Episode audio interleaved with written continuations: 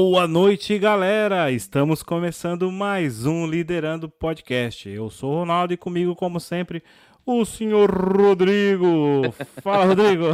Boa noite, Rô. Tudo bem, cara? Como é que tá, Rô? Tá, é Rô, né? É Rod, é, Digão. Rô, Rô. cara, que dupla fantástica. Pois, é isso aí, é, galáctica. Mas e aí, como é que você tá hoje? Tá tudo bem? Cara, bem, bem, um pouco cansado devido ao trabalho. Eu acredito que você também, né? Devido ao trabalho, mas firme e forte para fazer aí mais uma live incrível. É isso, é firme e forte que nem prego na manteiga, né? É, eu prego na areia também pode ser. é isso aí, cara. Mas antes, como sempre, antes de começar aqui o nosso bate-papo com o nosso convidado de hoje, eu gostaria de pedir para você que você passe aquele recado para as pessoas que vão acompanhar a nossa live. Com certeza, Rô, com certeza. Deixa comigo. Então, olha, pessoal.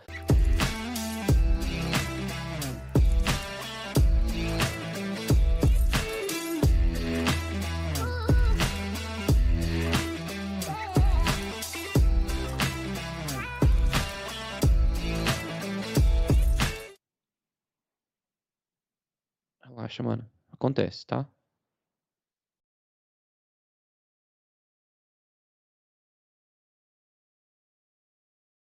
Pronto, fechei a outra chamada, abri essa. Beleza. Oi. Beleza. Bom, Vagnão, aperta a câmera lá para nós de novo. Já tá aqui, ele.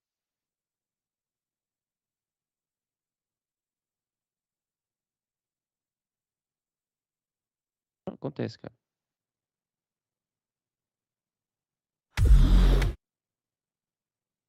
Uhum.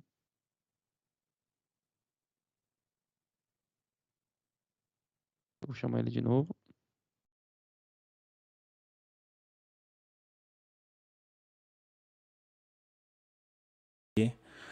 É, pessoal, nós estamos com um probleminha técnico aqui, né? Tivemos um pico de energia, a live não caiu porque foi muito rápido. Voltou rapidinho a configuração.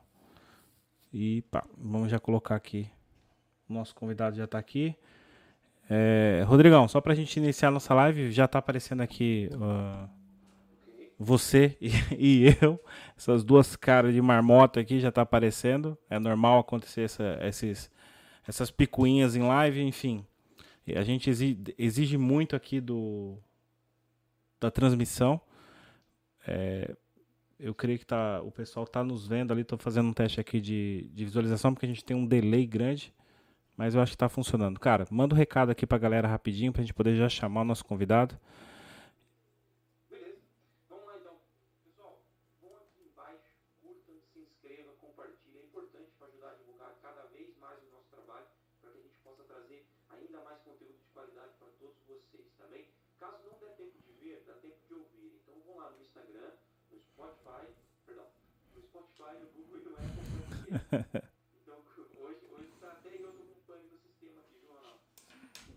Dá nada, não dá nada. É isso mesmo, cara. Quem sabe, faz ao vivo. é isso aí, cara. É ao vivo, não tem corte, não tem edição. As pessoas que estão em casa entendem também. Mas enfim. Uh, eu acho que o seu áudio agora tá ruim, Rodrigão. Fala aí com a gente, Rodrigão. Vamos ver se tá então, bom. Vê, o Gustavo tá, tá, falando que tá, tá baixo aqui. Fala aí. Beleza. Tá baixo agora? Como é que tá? Porque assim, não mexi em nada. Tá como estava. Acho que agora pode deve estar tá melhor. Pode ser que vocês me ouvem bem, mas não sei se, a, se na transmissão isso tá. Eu tô te ouvindo bem, 100%. Mas enfim, pessoal, sem mais delongas, nós vamos é, chamar aqui o nosso convidado no dia de hoje. A voz do Rodrigo não tá aparecendo direito. Então, Rodrigo. Então, vamos fazer assim. Eu vou me chutar para aqui, para fora daqui. Não, não, não sai não. Tô te ouvindo bem. vamos ver se o pessoal consegue ouvir o nosso convidado também, porque eu acho que sua voz está normal. Mas enfim, vamos chamar nosso convidado aqui hoje. Nós, ah, agora tá show. O Gustavo falou que agora tá show. Excelente. Hoje nós temos aqui um convidado super especial, que é o Wagner Lari. Wagner, boa noite, meu amigo. boa noite, Ronaldo. Tudo bem? Como é que você Boa tá, noite, meu? tudo bem? Boa noite, Ronaldo, Ronaldo e, e Wagner. Primeiramente, para mim é uma honra, né? Fico muito feliz. Não sou super especial, sou o último de todos, o menor dos servos. Mas para mim é uma grande honra poder participar com vocês desse grande podcast aqui. Cara, para nós, todos os convidados que passam aqui são especiais, cara. São pessoas que vêm fazer parte dessa família do Liderando e com certeza a gente quer levar essas pessoas para sempre na nossa vida. Então, para nós, são pessoas especiais e por isso que você está aqui, cara. Seja muito bem-vindo. É um prazer ter você aqui conosco. Muito obrigado, me sinto honrado.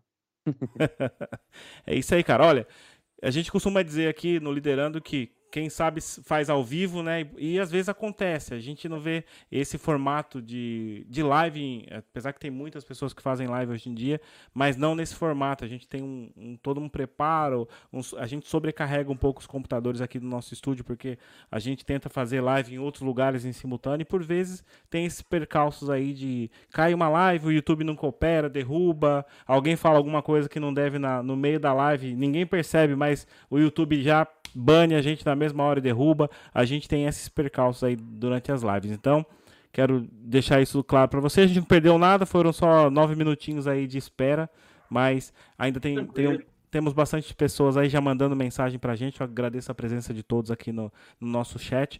Muito obrigado. E como a gente costuma dizer, nosso público vem ver depois. Aqui em Portugal já é tarde, já são mais de 10 da noite, então geralmente o pessoal começa a ver as lives sempre no dia seguinte ou depois, tá? Mas é, é normal, a gente deixa isso aqui gravado, que é o mais importante, as pessoas podem acompanhar. Falei demais, agora nós fazemos o que nós mais gostamos aqui, que é colocar o convidado para trabalhar, cara. e eu quero perguntar pro Wagner. Wagner, é, eu gostaria que você se apresentasse e fizesse um resumão aí do seu trabalho e de quem que é o Wagner para todas as pessoas que estão nos acompanhando. Maravilha, Ronaldo. Primeiramente, uma boa noite para todos que estão aqui assistindo a Liderando Podcast, né? E para mim, uma alegria tremenda poder falar um pouco da minha trajetória, da minha vida, da minha carreira, né? É, eu comecei a carreira é, musical mesmo profissional em 1988 por meio da banda Sonegados, que era uma banda de rock de meus amigos lá da infância, de garagem, né? E era uma, só uma brincadeira, mas aí a coisa foi ficando séria e eu, eu percebi que eu tinha gosto para coisa, né? Estava no sangue, assim, da, a, a, família já era celesteira, né? Todo mundo da família tocava um instrumento, mas nada profissional. É, só alguns outros familiares um pouquinho mais distantes, uns primos de segundo grau, tinham bandas, é, banda profissional de, de, de, de baile, inclusive, né? Nostalgia, gravou disco na época, tudo. E no fim eu acabei mergulhando, cara. Foi, foi, foi o círculo de amizade, né? As oportunidades, as circunstâncias, foi me levando, eu fui estudando, fui me dedicando. Fui... Quando eu vi, eu estava totalmente pego pela música, o pessoal saindo para balada e eu indo tocar, os meus amigos. Aí, aí ficou, cara. Foi até hoje, são 33 anos de carreira, bem sucedida. Eu sempre falo isso, que, que Deus me abençoou muito. Eu levei muito a sério minha profissão, né? com, com bastante seriedade mesmo, e encarei como um grande ofício. E, e, com isso Deus me acabou me abençoando com muitas oportunidades, né? Com isso eu consegui construir todo o meu patrimônio, toda a minha vida, né? Caramba, é e hoje você só trabalha com música mesmo, né? Sim, a, a, teve as oportunidades que eu trabalhei também em outros paralelos, né? É, na prefeitura, por exemplo, eu fui diretor de eventos turísticos, né? Entregar aquilo que, que já era da minha alçada, meu talento, trabalhar com eventos, eu pude transpassar isso daí para o setor público, né? Mas, assim, 90% da minha vida foi somente música, tão somente música. E são 30, você mencionou que são mais de 30 anos que você já trabalha com música, né? 33 anos trabalhando com música. E como é que foi, se você lembrar, né? Porque 33 anos é, mu é muita coisa. Você lembrar como é que foi mesmo o comecinho lá, lá atrás, quando você começou, como é que foi? Conta aí, faz para nós como é que foi. Cara, tinha uma, tinha uma garagem, uma galera ia lá curtir um rock and roll, né? era o auge do rock and roll nacional, né? Paralamas, Titãs, Engenheiros, é, Capital, e, e, e, eu comecei a curtir esse som, já curtia, né? Desde 84, 85, já ouvia as rádios e amava o rock. É uma coisa que pegou toda a nossa geração, acredito que vocês também, né? Imagino eu. E, e aí tinha uma galera que ensaiava no, no lugar, né? É, na verdade, estudava numa escola chamada Joaquim Salles, uma escola estadual. E essa escola fazia um concurso de paródia. Cara, aquilo lá lotava. Vinha gente das outras escolas, era uma coisa absurda. E, e num ano eu vi aquilo, eu falei, meu Deus, eu quero estar ano que vem naquele palco, né? Eu quero subir aquele palco. Aí eu fui atrás desse pessoal para ver se eu conseguia alguma coisa, né? Se alguém me ensinava algo. Aí meu tio, finado, tio Carlito, irmão do meu pai, foi o primeiro a me incentivar. Foi lá, comprou um contrabaixo para mim, bem simplesinho. E com esse baixo eu fui lá no site, ficava olhando os caras tentando fazer igual. Aí pediu minha ajuda aqui, porque eu não tinha dinheiro para aula, não tinha condição nenhuma. Era filho de pais, tinha acabado de se separar, meus pais, a minha vida, sabe? Tava, eu nem sabia onde eu morava. Eu morava com meu pai, com minha mãe, com meus avós, é uma loucura, sabe? Mas eu ia lá, eu ia lá, na insistência, o pessoal viu que eu, que eu tanto insistia. A rapaziada ali começou a me ensinar, me ajudar. Quando eu vi, faltou o baixista no dia. Aí olharam para mim, é tu mesmo, vem cá. É. Aí eu agarrei a oportunidade, né? Aí eu me matei ali, no ensaio, eles me passavam, né? E eu fui pegando, fui, fui pegando, e aí né, a gente participou desse, desse, desse concurso de paródia. E vencemos. E vencemos o concurso. Aí, aí formou uma banda, por causa dessa vitória, acabou formando a banda Sonegados, que inclusive depois de 30 anos a gente voltou a se reunir. Tem uma galera que está em Santos, uma galera que está em São Paulo, outra galera está aqui. A gente voltou a se reunir, voltou a fazer o rock and roll. E é uma delícia, né? Poder encontrar os caras antigos, da, aquela essência mesmo, o verdadeiro rock. A nossa escola foi muito boa, sempre falo isso, que eu vim de uma escola maravilhosa. A escola que eu falo é eles, né? Quando a gente tirava as músicas exatamente igual. Tinha que tirar, o cara arrotava em si bemol, né? arrotava no mesmo lugar em si bemol também. Tudo igualzinho, entendeu? Mas essa escola de exigência que foi muito bom para mim toda a minha carreira, né? E eu, eu, sigo esse padrão até hoje. Vamos tocar a música, vamos fazer igual. Já que é cover, vamos fazer igualzinho. Todos os arranjos, respeitar a obra da pessoa que gravou e vamos reproduzir da melhor maneira possível, né? Levei essa escola pro resto da vida. E hoje, graças a Deus, a gente pode se reunir, vez ou outra, eles vêm de de Santos para cá, vem de São Paulo, a gente se reúne e faz um rock and roll que é uma delícia. Caramba. depois desse... Pode, falar, pode falar. Não, e depois desse tempo, nesse toda essa caminhada que você teve, é, surgiu uh, o General Lee ou então veio antes uh, a, a, ideia? O General Lee, nem pensava em General Lee. Né? Na verdade, eu, eu, como eu era muito jovem, acho que eu estava ali com uns 15, 16 anos de idade, né? A banda começou aos 14, tinha 14 aí andou até uns 15, 16, 17, 18 anos de idade, e eu queria, na verdade, era fazer sucesso. É aquele afã do jovem de querer ser reconhecido, né, de querer ser é, famoso, né, entre aspas, ali na, na, cidade primeiro, depois que sai o Brasil. E aí e, e, pintou uma oportunidade para mim de tocar uma, banda veio atrás de mim, né, para que eu fizesse guitarra solo para eles. Eu tocava baixo, baixo e violão no máximo. E eles queriam que eu tocasse guitarra solo para eles. Era uma dupla sertaneja na época eram, o sertanejo estava em auge naquela época. Só que eles também faziam bailes, né? Ele, dependendo do trabalho que eles pegavam, faziam sertanejo ou baile. E eu abracei, cara. Eu falei, é uma oportunidade, era um cachezinho, primeiro cachê ali que ia ganhar para valer, né? Vambora. Me deram a lista lá, me matei de, de, de tirar as músicas do solo, né? A HD estava vazia, então ajudou bastante. Então, foi entrando tudo, foi entrando, foi pegando. No fim, fui, cara. Cara, mas foi muito legal, porque ali eu ganhei uma escola, uma experiência nova, estilos musicais diferentes daquilo que eu tocava, que era só rock, né? Eu fui aprendendo um monte de coisa com eles. É, a oportunidade, né, me fez um, um, Começou a nascer um músico legal ali, né? Eu devo ter ficado uns dois anos com eles. Cara, os caras tocavam direto, era sexta, domingo, sexta, domingo, sexta, domingo, não parava. E aí, na sequência, eu falei, eu quero algo mais, eu quero ser protagonista e não um músico de fundo. Eu acho que eu tinha talento para tal, né?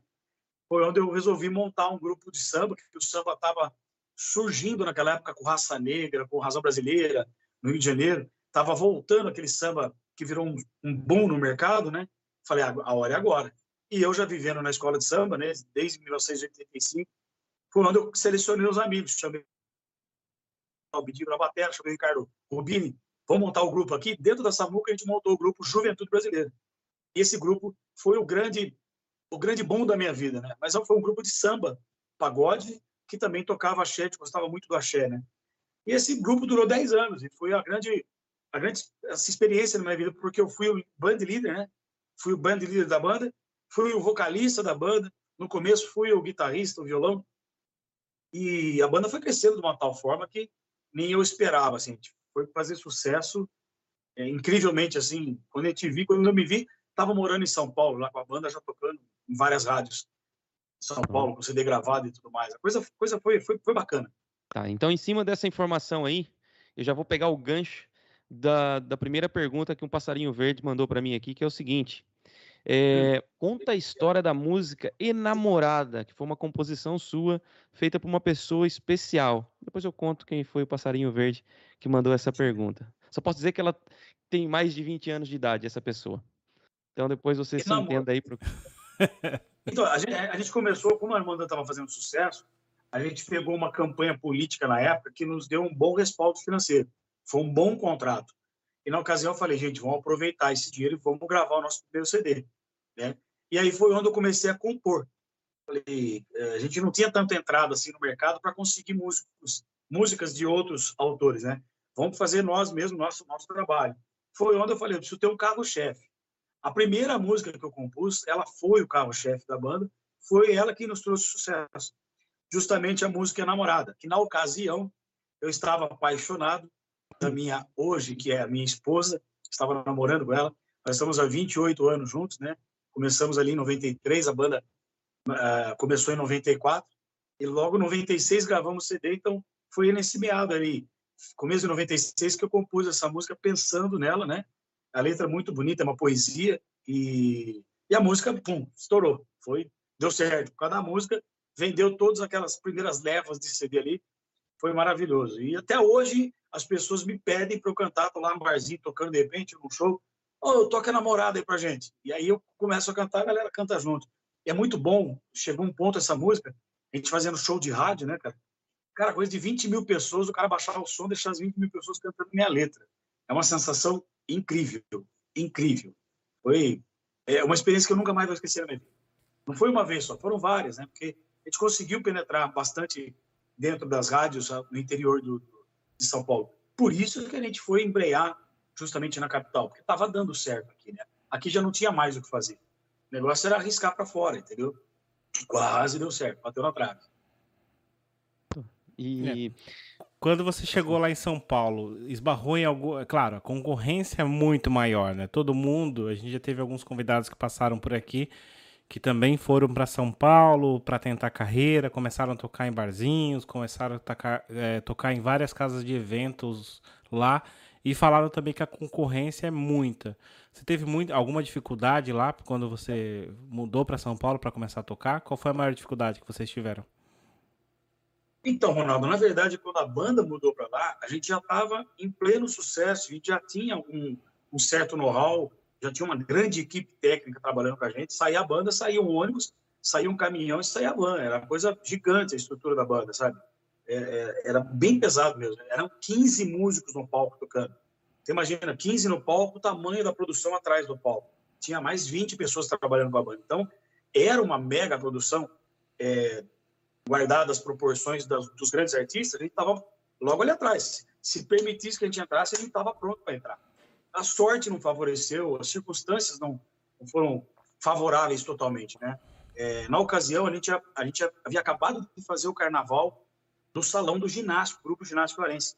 A gente tinha feito carnaval os dois anos na parte de fora, na quadra, e devido ao sucesso, fomos convidados para fazer na parte de dentro do salão, que já fazia uns dois, três anos que não ia ninguém no salão, o pessoal ficava tudo lá fora. Aí eles falaram, vamos pegar a banda que está lá fora, que está dando certo, vamos botar para dentro. Dito e feito, cara, lotou, vendeu tudo, encheu o clube, foi maravilhoso. O, o carnaval foi um sucesso.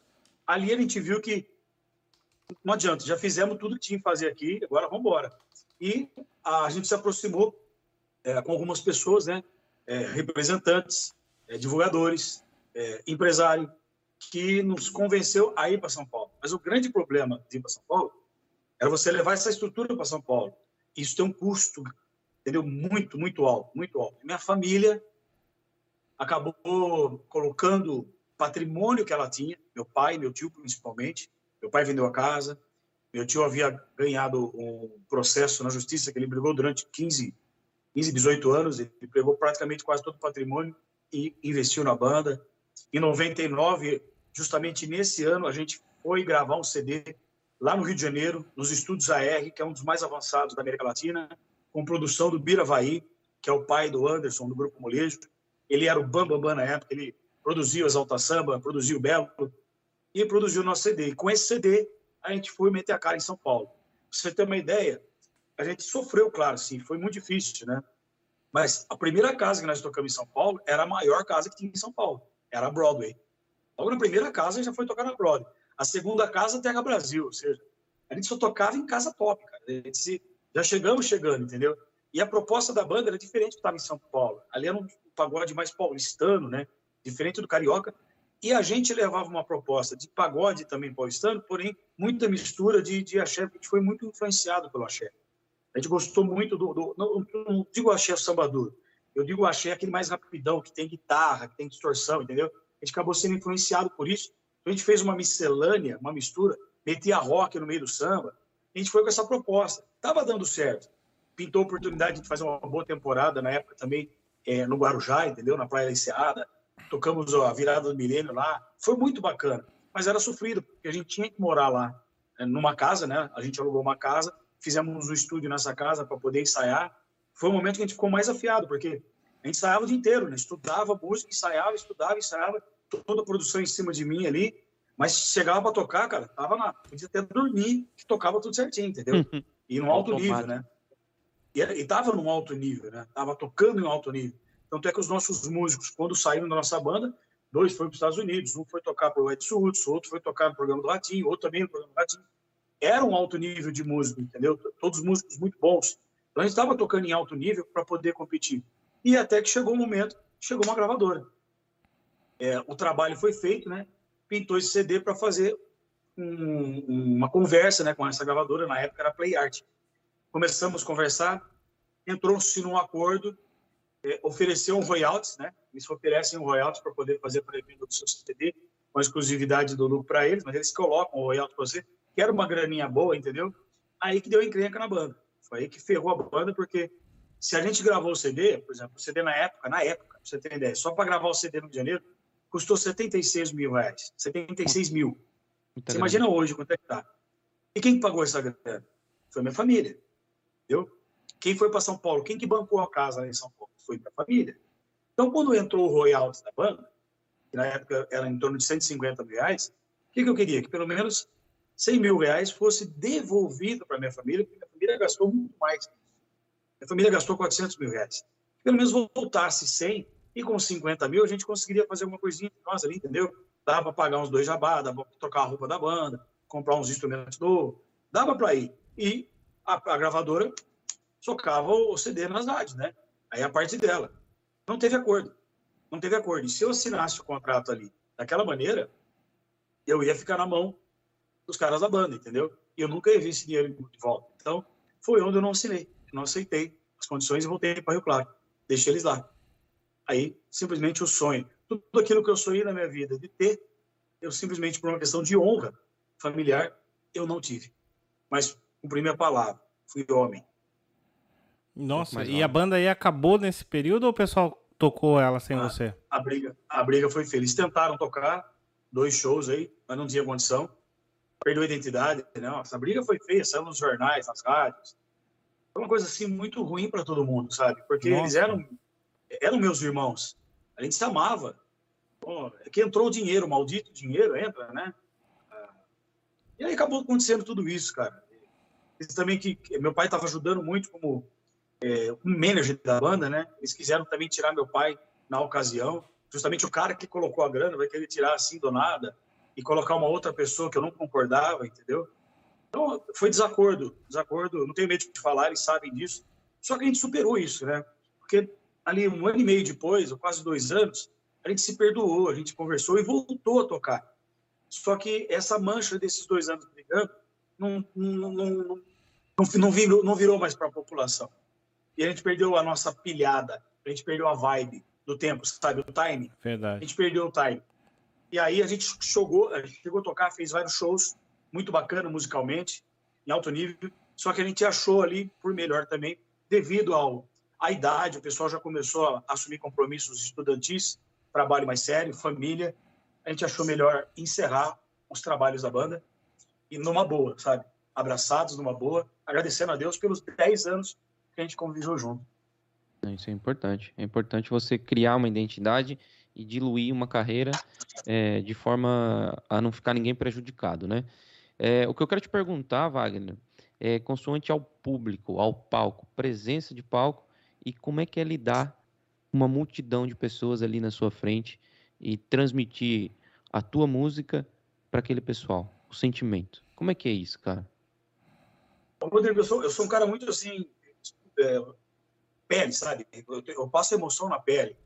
Quando eu estou fazendo meu trabalho, eu não entrego somente o, aquilo que eu estudei, que é o melhor do cantar, o melhor do tocar. Eu entrego a minha alma, eu coloco ali minha alma para levar o melhor que tem de mim para aquele público que está assistindo. E sempre foi assim.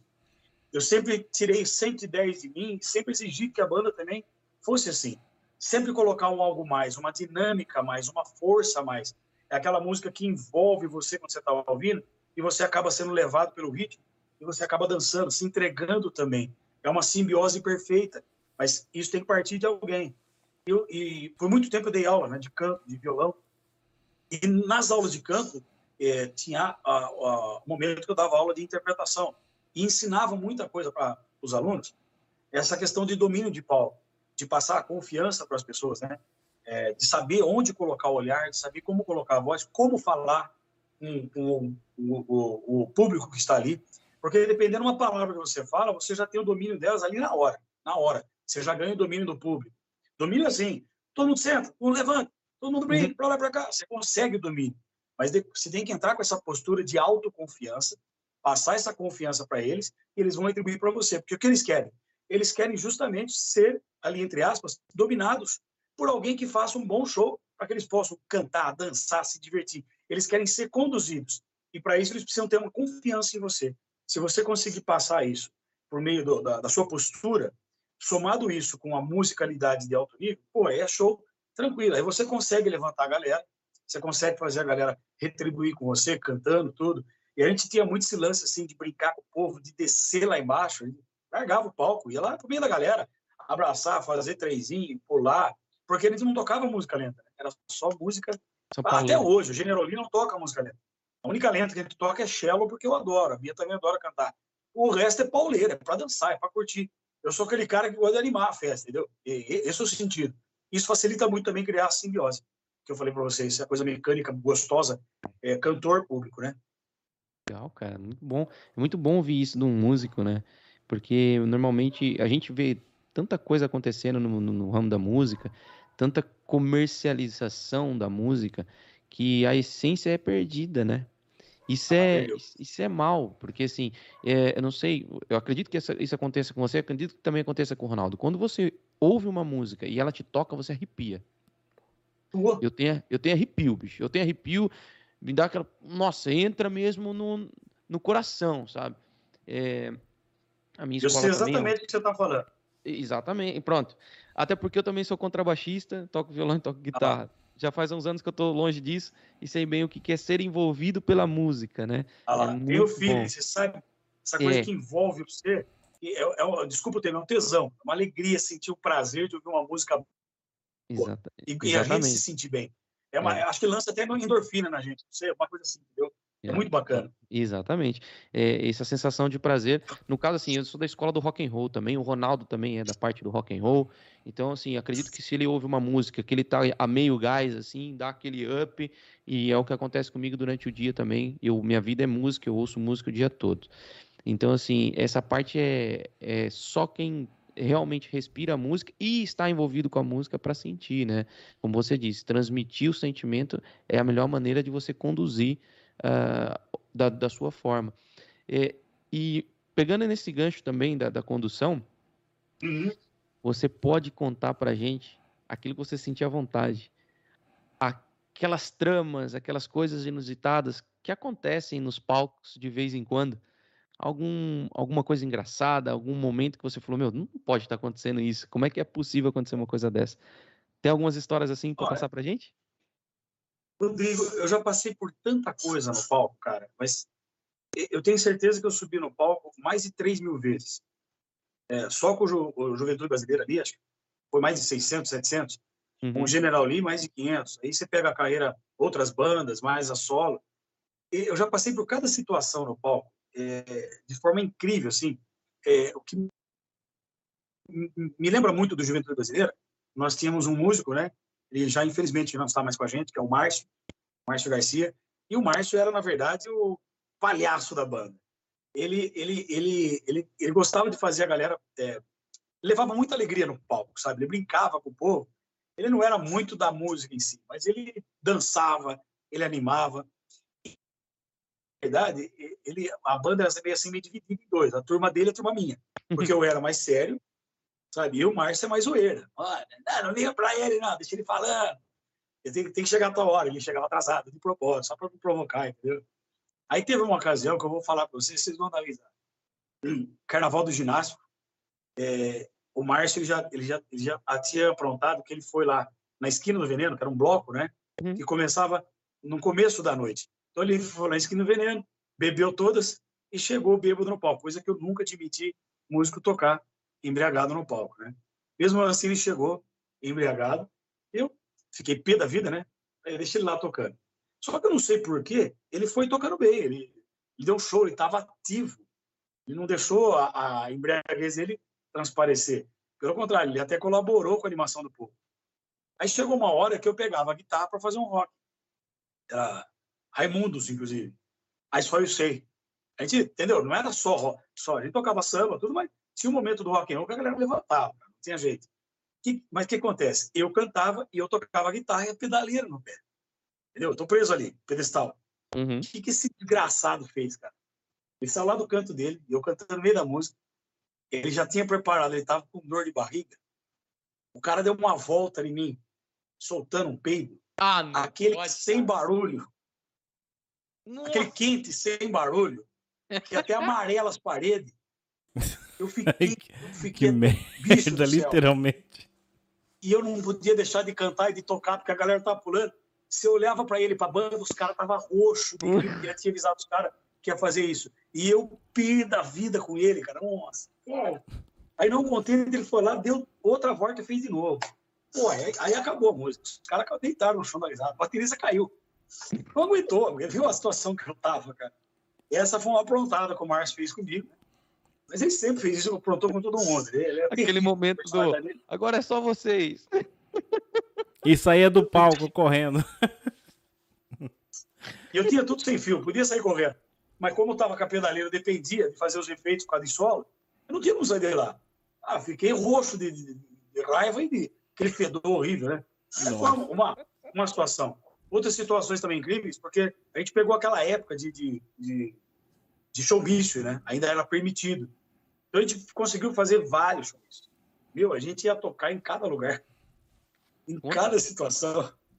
Tinha lugar que a gente ia tocar e a gente, a gente tava na juventude, né? Rapaziada, tudo bonitinho. Meu Deus do céu, cara. Tinha que chamar a polícia pra gente poder ir embora. Porque rodeava embaixo. Ou era a mulher que tava querendo agarrar nós pra roubar roupa, pegar correntinha, beijar, essas coisas. Ou eram os caras do bairro que queriam matar nós.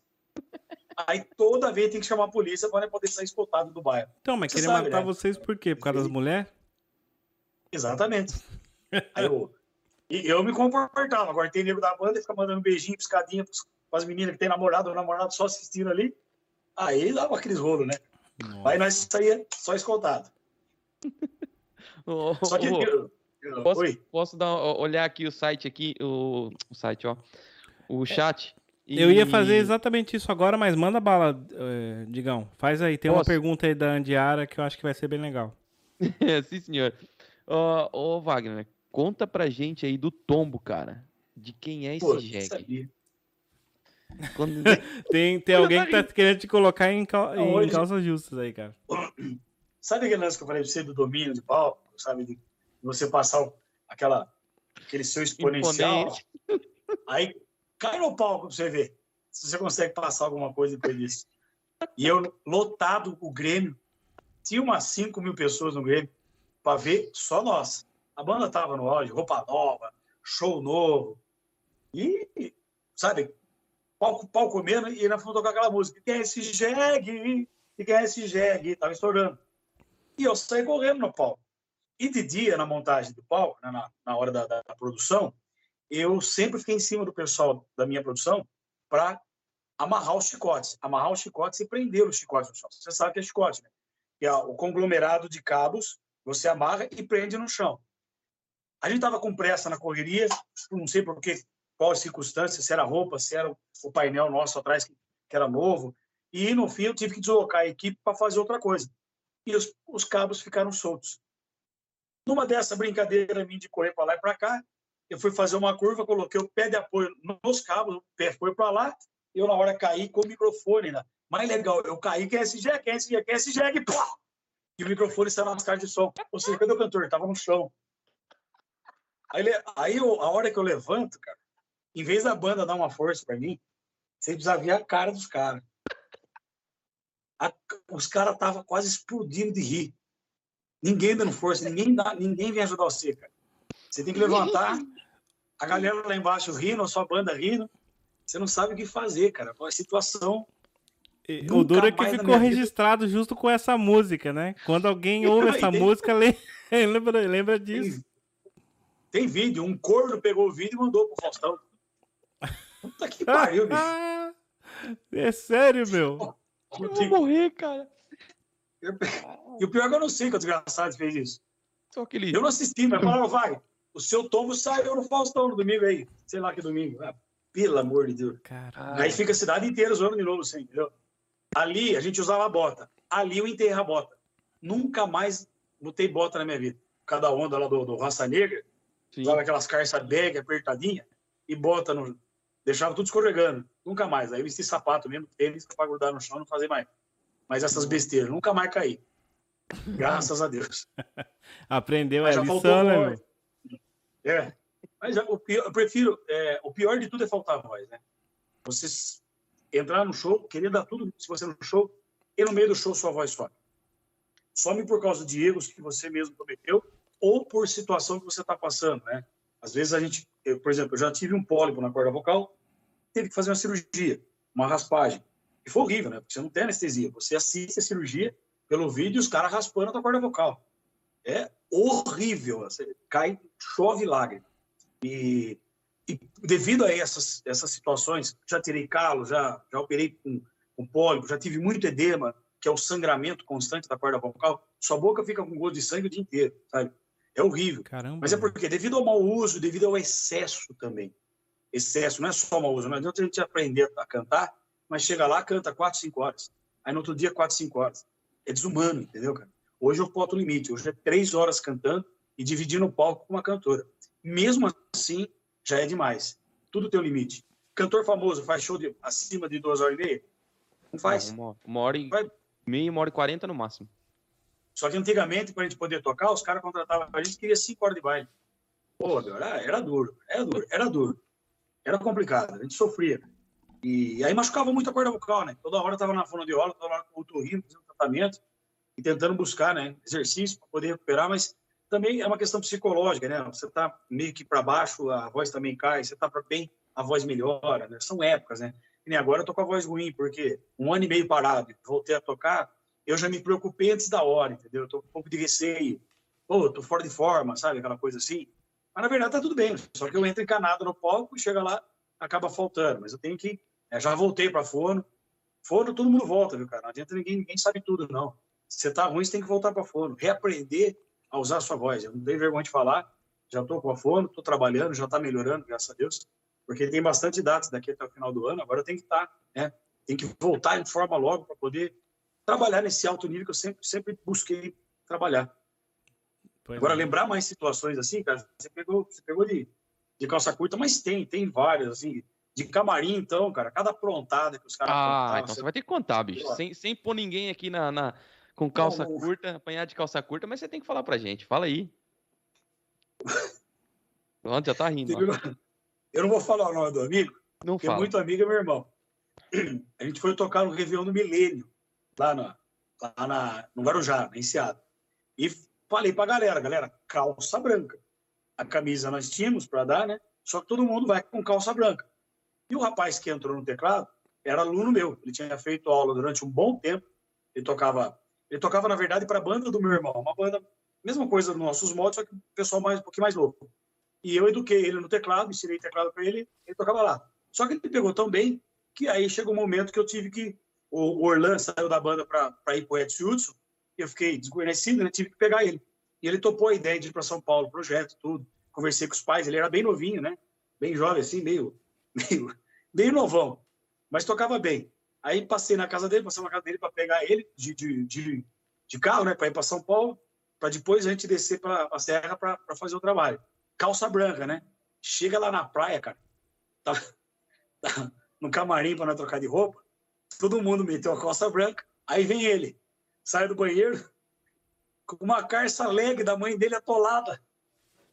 Essas ele brilhantes. não tinha calça. Não, a, a, mãe dele, ele falou, mãe, carça branca. Ele, a mãe dele pegou a carça dela mesmo e deu para ele. Ele teve que tocar atoladinho. Sabe quando um ganso vai para um lado, o um ganso vai para o outro? Atolado, enfiadinho. A coisa ficou tão feia que ele teve que pegar essa, essa bandeira do Brasil aqui, e amarrar na frente do teclado dele para não aparecer a parte de baixo dele pedestal, porque não tinha condição. Só que naquela situação a banda rolou no chão da risada. Na hora que ele viu ele de Carça Alegre, bicho, ah, nossa, foi, foi uma comédia só, foi a noite inteira lá para ir dar risada. A noite inteira. Jesus, cara, você mata o menino de. Imagina. É, é, duro lembrar, tem inúmeras situações, inúmeras. É, tem situações. É, é vou, a gente vai conversando, se eu lembrar de alguma inusitada assim, eu vou contando para vocês. Mas assim, é muito legal dizer, a gente tocou no ginásio Ibirapuera, tinha ali suas 6 mil pessoas, tocamos uma vez, tocamos duas vezes, tocamos no, no estádio Caniré, tinha ali quase 10 mil pessoas, tocamos em várias situações assim, que tinha muito público, e a única banda que ia tocar era nós, não era mais ninguém. É que já tinha, a gente já tinha criado um nome naquele setor, né? E era muito, nossa, foi um dos momentos mais emocionantes, né? Aquele público todo cantando e dançando com você é coisa surreal, cara. Eu imagino que os artistas grandes têm toda, toda hora, né? A todo momento. A gente, pelo menos algumas vezes, conseguiu ter isso daí. Mas, cara, aqui em Claro direto. Era, aqui em Claro era 3, 4 mil pessoas direto. Grêmio ginásio, Grêmio ginásio. Sempre teve esse público. Uma vez a gente foi, foi na Vila Martins, fazer um show na Vila Martins, Pastor Vila Martins, é, financiado pela prefeitura, brincando ali de ingresso. A hora que eu olhei, tem um tapete de cabeça humana do palco até a porta. Não dá para contar quantas pessoas, mas era incrível ali. E era o único show, era a Juventude Brasileira. Pô, foi demais. Lembro até hoje, chamava a Noite do Chupacabra, que estava na moda Chupacabra. Nossa, Chupacabra, meu Deus. Ih. Mas são sensações que eu, que eu, pude passar com o Juventude, então muito bacana. E numa idade que eu estava legal, nos 20 e poucos anos, né? Eu pude viver momentos assim incríveis. É, eu tenho guardo essa recordação com muita alegria. Aprendi muito também nessas situações, entendeu? Nem sempre estar lá no, no auge do palco quer dizer que você está bem, né? É verdade. Hoje eu estou bem. Hoje eu me sinto super bem. Eu não estou com aquele auge do palco. Aliás, ninguém sabe praticamente. Tem gente que em Rio Claro pensa que eu parei de tocar. Pelo contrário, estou tocando no Brasil fora, e sem parar.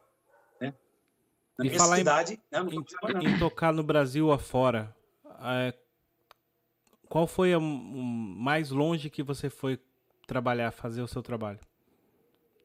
Mato Grosso do Sul, interior do estado, Rio de Janeiro, é, norte do Paraná, a gente, não, a gente não conseguiu muito mais que isso, né? Porque sempre tinha uma chamada, por exemplo, a Salvador teve oportunidade, mas emperra no, no gasto, só de avião já quebra. Então, ficou inviável para o contratante a ocasião, porque a banda também era muito grande. Então, teve várias oportunidades de ir para Belo Horizonte, de ir para Manaus, por exemplo, de ir para Florianópolis, só que emperrava no custo da, da, do transporte. Mas o mais importante para mim é saber que alguém dessas cidades vieram nos procurar, né? Sim. Mas a gente conseguiu ali, no meio do Mato Grosso, fazer um bom Réveillon, tocar no Rio de Janeiro, tocar no Norte do Paraná e várias vezes na cidade de São Paulo, que é uma barreira, cidade de São Paulo tem uma barreira. E a gente trans... passou essa barreira várias vezes, graças a Deus. Tocar na, na, nas temporadas aí da, da, da, do Litoral Paulista, isso para a gente também foi muito bacana. E é uma concorrência terrível, todo mundo quer tocar uma temporada todo mundo quer aparecer.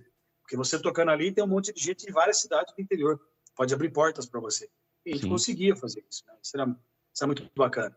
É, sul de Minas, bastante, né? Mas foi isso daí. Quando eu falo viajar ao Brasil, é esse rincão que uhum. para mim já, já é grande coisa e já é uma grande conquista. Logicamente, logicamente. Ia perguntar alguma coisa, Rô? Não, pode perguntar, Rodrigão. É, cara, olhando essa. Você começou lá, lá atrás, autodidata, né? Minha pergunta para você é o seguinte: você fez alguma formação musical posterior a isso, depois desse decorrer dos anos todos de carreira? Nenhuma. Sempre autodidata. Eu, sou, eu, eu, eu escrevi arranjos em partitura para gravar CDs, os três CDs que eu mesmo produzi, da minha banda, dois católicos, os arranjos foram escritos por mim. para os metais, para a bateria. Então, eu aprendi na garra ali sozinho, correndo atrás. Cara, muita gente assim me ajudou. Me ajudou assim, você pergunta para a pessoa, a pessoa te auxilia alguma coisa, né? Lembrando que eu, eu aprendi isso daí numa época que não tinha internet. Era o Bona. Você tinha que aprender pelo Bona. Era horrível. Então, não tinha nada. Você não tinha nada nem, nem, nem em, em, banca. Você ia comprar banca, era aquela cifra. Se eu levar a cifra, estava tudo errado. Prefiro tirar de ouvido, entendeu? Eu sou da época que, para tirar música, a gente botava o radinho no gravador, fita cassete, a gente poder tirar a música, ia lá no orelhão, no orelhão colocar a fichinha, ligava para a rádio. Cara, por favor, toca a música. Era um garoto, mas espera cinco minutinhos chegar em casa para poder gravar. O cara dava até risada, né? Saía correndo, chegava lá em casa, ficava com o dedo no botão. Ele começava a soltar no garoto, pronto, a gente soltava, aí gravava, né? A rádio tocando, gravava a fita. Meu, era festa. Aquela música era a noite inteira tirando. Aqui, ó. A noite inteira tirando tudo, tirando tudo. E pegava, entendeu? Aí, e outra música, outra música. Então, eu venho dessa formação, de pegar tudo aqui. E automaticamente você vai, porque a música é uma matemática, né? você vai comparando uma música com a outra, você vai entendendo. Né? Qual é a tônica, semitônica, mediante, dominante, subdominante. Você vai entendendo, né? primeira escalinha cromática, né? a escala diatônica. Depois você vai para a pentatônica você vai aprendendo, você vai criando, vai, vai improvisando também. No trabalho de improvisação, eu não sou um exímio músico, não, de jeito maneira. Meu negócio é focar na voz. Eu foquei na voz, que eu vi que era, o, era o, o meu maior talento. Mas eu amo tocar violão, amo tocar guitarra. E fiz, aprendi até onde me satisfaz, até onde eu posso suprir as necessidades da minha banda. Se precisar fazer algo mais, eu não consigo. Vou ter que contratar um cara especialista para aquilo. Entendeu? Mas o Sim. que eu faço já dá para suprir tranquilamente e, e, é muito bacana, entendeu? Mas eu, assim, sou muito instrumentista. Toco teclado, toco violão, toco cavaco, toco a guitarra. O que, eu, o que eu mais gosto é a guitarra o violão. E já fui mestre de bateria de escola de samba por duas ocasiões. É, tirei nota máxima, que era o, o, grande objetivo da gente, né?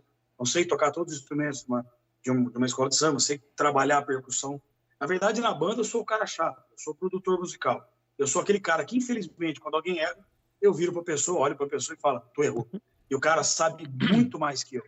O cara tem muito mais estudo que eu. Só que ele vai ter que me ouvir. Eu, eu sempre trabalhei nessa produção. O cara pode tocar pra caramba, pode saber que é caramba. Errou, vou falar, meu, você pisou na bola aqui, vamos arrumar isso aqui, vamos ajeitar, né? Eu sou esse tipo de cara, o cara chato do ouvido. Caraca, meu. Nossa. Surpreend... Surpreendente. É não, isso. que isso, cara. Que isso. É, é, isso é muito ruim, inclusive. Porque você, é, dependendo do músico que você tá, ele leva pro lado errado. Ah, pro pessoal, ele entende vezes, né? que você tá tirando ele. E você não tá o meu único objetivo é, é a minha preocupação com a qualidade sonora da minha banda. Eu quero a música saindo na caixa perfeita. Tem que sair igual um CD. Você citou agora há pouco aí, Rodrigo, uma situação que a gente está vendo na música, né? Que uh, hoje tá, é bem, bem complicado você sentir um prazer, porque é tudo mecânico, é tudo, é tudo, tudo pré-gravado de, de pista de computador, de teclado, né? Você vai no show das bandas, é, a maioria das bandas hoje que fazem baile, você olha lá, tá tudo gravado em VS. Muita coisa, os caras só estão fingindo que tá tocando. Você olha lá, o cara cantando sozinho, um monte de back vocal, mas você olha, cadê o microfone da galera? Onde é que tá esse back vocal? Tudo gravado em pista, entendeu? Nada contra, entendeu? É o mercado, nada contra. Mas na minha banda, só ao vivo. Aqui é só ao vivo, tem que tocar de verdade. E tem que tocar e eu quero CD. Andamento perfeito, nota perfeita, dinâmica perfeita. Tem um momento de subir, tem um momento de descer. Então a gente tem que estar todo mundo um pilhado no outro, acompanhando a vibe da galera né, e mandando a melhor música possível para que a gente possa ter a resposta dessa música, entendeu? É exigência de alta qualidade, concentração, sabe? Subir no palco e fazer concentrado o negócio. E sorrindo, né? É mais difícil. Concentrado e sorrindo. É, a Bia tá falando aqui que o Wagner é a pessoa que fuzila a gente com o olhar. A gente já sabe que vai levar fumada. Peraí, perdão. Cara. ocasião, eu estava ensaiando é, o carnaval do ginásio. Nós estávamos, naquela ocasião, o time era em torno de 26, 27 músicos. Só que tocando no palco, era no máximo 18, 18 músicos. Na metaleira tinha quatro. E uma das músicas que tocou era um, era um mambo, gravado pelo Sol Contrariar.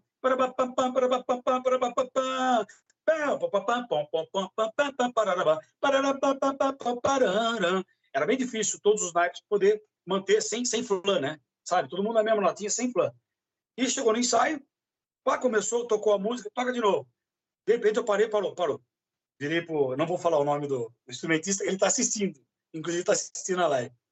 rapaz do trombone. Falei, irmão, você errou nesse trechinho, essa nota aqui. Ele virou pro lado filho da puta, como é que ele achou? Eu ouvi, meu. Entendeu? Esse é o lado do negócio, entendeu? Mas é legal, você acaba ganhando respeito dos músicos por causa desse ouvido que você tem em busca da melhor música. Não porque você está pegando pé de ninguém. De que maneira? Isso aqui é a melhor música, entendeu? Só que tem é. música que fica pela vida, a gente pega no pé deles. É, e, e olhando, olhando isso daí é, é engraçado, né? Como a gente exige um nível de excelência, mas por vezes a gente tem que no que o público quer e não o que a gente pensa que está acontecendo, né? É bem uhum. é, é, é, diferente. Conciliar isso. Ronaldo, eu não sou perfeito não. não. Também erro. Eu também Sim. erro. É normal errar. É normal. Ah, o que a gente tem que fazer é diminuir essa margem em cada show, né?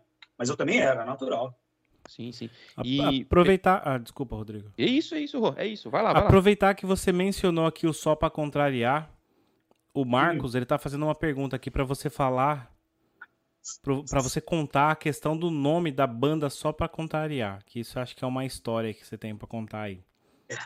O Marquinhos sabe que a gente passou, ele era da banda, né, o Miranda era da banda, e na ocasião a gente fez, a gente gostava tanto de tocar só para, sabe, os grupos de samba de claro, cada um espelhava uma banda. O grupo X espelhava no Raça Negra, o grupo X espelhava no, no Samba. E nós espelhávamos no Só Contrariar, porque a gente gostava do estilo musical dele, né? É um samba um pouco diferente. E a gente tocava tudo quanto era música deles. Chegou um ponto que a gente viu que a coisa estava virando. Aí, gente, vamos fazer um cover do Só Contrariar. E eles, gravaram, eles gravaram um CD, na capa do CD estão tudo eterno e gravata, né? Uma formação legalzinha. E a gente tocava todas as músicas de CD. Ora, vamos fazer o mesmo esquema, vamos, vamos botar terno e gravata, vamos fazer um cartaz assim, né? Cover, cara, escrito cover. SPC cover, pô. Eu, se eu sou artista, é uma honra ver alguém fazendo cover de mim. Eu até ajudar a pessoa, entendeu? Porque eu estou divulgando a tua música, né? De repente, a gente recebe uma notificação via Rio de Janeiro, de um, de um escritório de advocacia, o só para contrariar processando a gente. Yes. Proibindo a gente de fazer o cover deles. É, Ô, louco, sério, meu? Exigindo a entrega de todo o material que eles tinham, que na verdade era só cartaz, né? E, e proibiu a gente fazer show cover.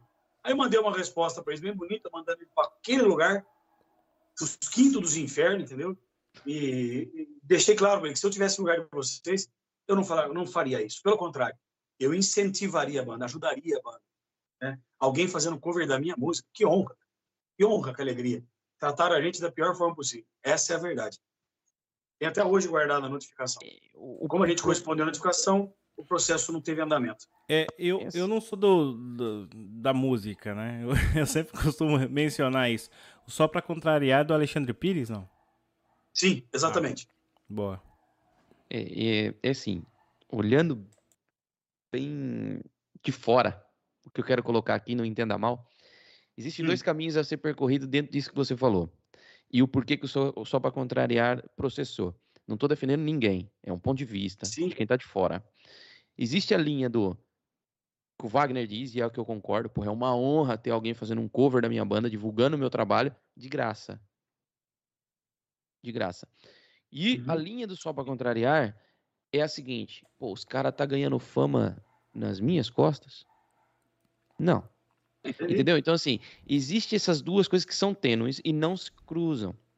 Você tá olhando o lado, porra, tô fazendo um cover porque eu gosto, quero ajudar, divulgar, pô, sinto bem, e o outro lado tá falando assim, não, vocês não vão ganhar fama nas minhas costas.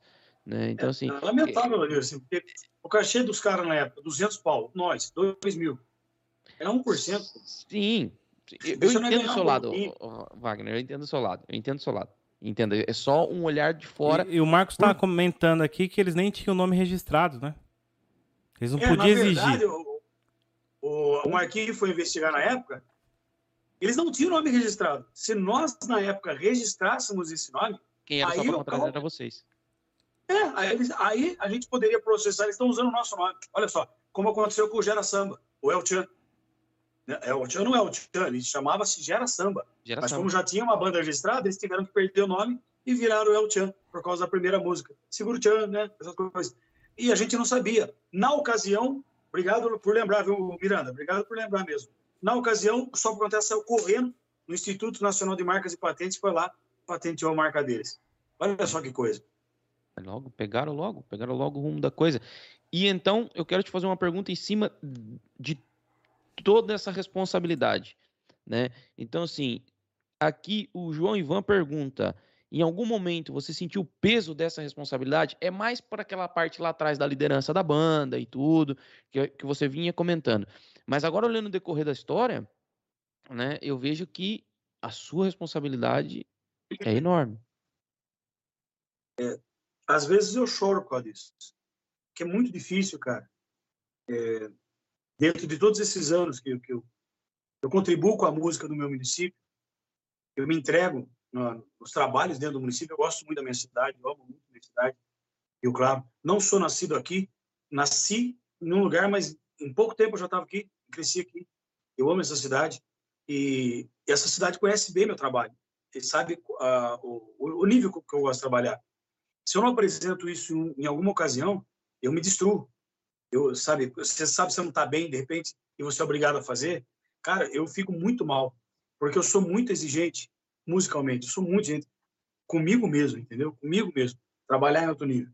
Eu tenho medo do dia que chegar que meu corpo não mais corresponder com a minha exigência. Por exemplo, eu sou aquele cara que não gosta de baixar tom. Se eu tenho que cantar música, eu vou cantar música no tom que ela é. Quantas vezes eu cantei Pavarotti? Nelson Dorma, em Mi bemol, que eu tô original do Pavarotti. Cantei no Gay, fiz certinho. Mas foi um ano estudando. É, foi um ano estudando. Quantas vezes cantei? Andrea Bocelli, Ave Maria, de Schubert, no tom que ele canta. Entendeu? Eu não, eu não fujo da. E são desafios que eu coloquei para mim, ninguém colocou. Eu falo, vou cantar essa música, Rock and Wall, Fred Mercury, no tom que ele canta, entendeu? É essas coisas que eu busco. Esse é meu nível de estudo, para poder entregar. Aí, quando for cantar uma musiquinha aqui que saiu agora no mercado, eu canto dormindo, porque eu estou trabalhando aqui, eu conheço aqui. Quando você pega uma coisa mais fácil, é legal. Me preocupa hoje a rapaziada, essa geração que vem vindo. Cara, desculpa, eles estão trabalhando nivelado por baixo. Musicalmente, é uma tristeza a música brasileira, né?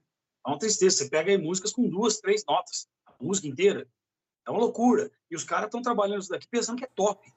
Eles nunca ouviram rock. Eles nunca ouviram Engenheiros do Havaí, que é o rock progressivo, nacional. Se eles ouvissem, eles vão ver que porcaria que eles estão tocando hoje. E eles acham que estão arrebentando. Arrebentando, que eu digo assim, musicalmente. Não estão, cara. Não estão. Isso daí que eles tocam, a gente toca deitado, dormindo, né? brincando. E eles têm que e não busca querer melhorar, porque não tem uma referência boa, não estuda para melhorar, para ser algo mais. Me preocupa muito o futuro da música brasileira. Me preocupa porque o que eu estou vendo hoje aqui, misericórdia, é horripilante. A gente vê aí o funk nacional, né, que não tem nada de funk, na verdade. Se você é. for ver o, o, ritmo funk, o americano mesmo, não tem nada a ver, né? Instrumentos e tudo. Verdade é, é até uma tristeza você colocar o nome disso de funk, de um, de um ritmo tão incrível nascido em meados dos anos 70 nos Estados Unidos, é que até hoje marca a época. Você vê o Bruno Mars ainda continua gravando funk, né? E aí vem essa galera aqui no Brasil e fala que, que o deles é funk. É, Desculpa, é, nem música é aquilo. Porque é. música tem que ter três elementos. O que, que é música? Música é arte de manifestar os sentimentos da tua alma por meio do som. Tem que ter três elementos: harmonia, melodia e ritmo. Sem esses três elementos, ela não é nada. E o funk tem o quê? Tum, tac, tac, tum, tem ritmo. Tem melodia? Tem a pior possível. Parece que está cantando com o nariz. Agora, harmonia tem? Não tem. Não tem nota. Não tem nota atrás. É uma voz em cima do ritmo. Ou seja, não é música. No meu conceito, não é música. É, até porque Concordo quem contigo. começou com essa febre do funk foi um tal de DJ Malboro. Ele é que foi lá nos Estados Unidos, como o funk era algo popular nos Estados uhum. Unidos, ele trouxe esse nome do funk para o Brasil, certo? E popularizou esse tchum tchá tchá como funk. Nossa. Então a culpa né? tudo é do DJ Malboro. Esse cara. Sendo que o, o Tim Maia tinha tentado né, trazer o, o, funk de lá, mas ele colocou o nome de Soul Music aqui no Brasil. É isso que eu ia falar, é o funk soul, dele. né? é o funk soul. Ele, ele, ele mais divulgou com soul music do que funk em si. Porque se ele tivesse colocado a palavra funk, tinha ficado funk lá dos anos 70 para hoje. Aí os caras hoje teriam que dar outro nome para essa porcaria que eles tocam aí. Desculpa. Batuque. É. Pronto. Ah, não dá, não dá. Tem que falar. É, a, é a base da música deles é, é sempre a mesma. Né? De todos os funks, se você vê, a base é o tum, tá, tá, tum, tum, tá. Mais nada. É isso. Acabou. É a base. Você já tá fazendo funk, velho. Você é um funkeiro já, nesse momento. Pronto. É só começar a é, é, ofender mulheres pior não é a base. Pior é, são as letras. É Aí, isso. o Ronaldo acabou de citar. É só começar a ofender, criar é. uma letra ofendendo mulheres que eu faço sucesso aí. É, é, não digo nem. É, na verdade, é, eu, eu, eu considero como ofensa. Só que para eles é um glamour falar aquelas coisas absurdas que eles falam das partes íntimas das mulheres. E as meninas estão lá dançando, justamente mostrando isso nos vídeos que eles fazem. Eles, pirralhos de, de 10, 11, 12 anos, as mulheres com 18, 20, passando a mão. A coisa, cara, eu olho, dá vontade de vomitar. É repugnante, realmente. É um absurdo, cara, absurdo. Olha é. onde nós chegamos, a música. É, eles estão ah, denegrindo a imagem das mulheres, né? Que eu acho que tem que Sim. ser muito respeitada a mulher. A mulher é a mãe, é que dá, nos deu a vida, né? Eu acho que tem que ser muito respeitada. E eles e o pior de tudo é mulheres que aceitam isso e acham que é natural, é normal. Não é todas, e isso é muito bom, mas uma grande maioria que a gente vê aí, principalmente lá no, no, nas periferias do Brasil, né? Que é onde se isso tem mais sucesso disso. Aí nós vamos pegar uma, um outro tipo de conversa que vai cair na educação brasileira, né? Porque você é o que você consome, você, o seu corpo é o que você come. E você consome o que você gosta. E se esses caras estão vendendo, é porque tem muita gente que gosta dessa porcaria.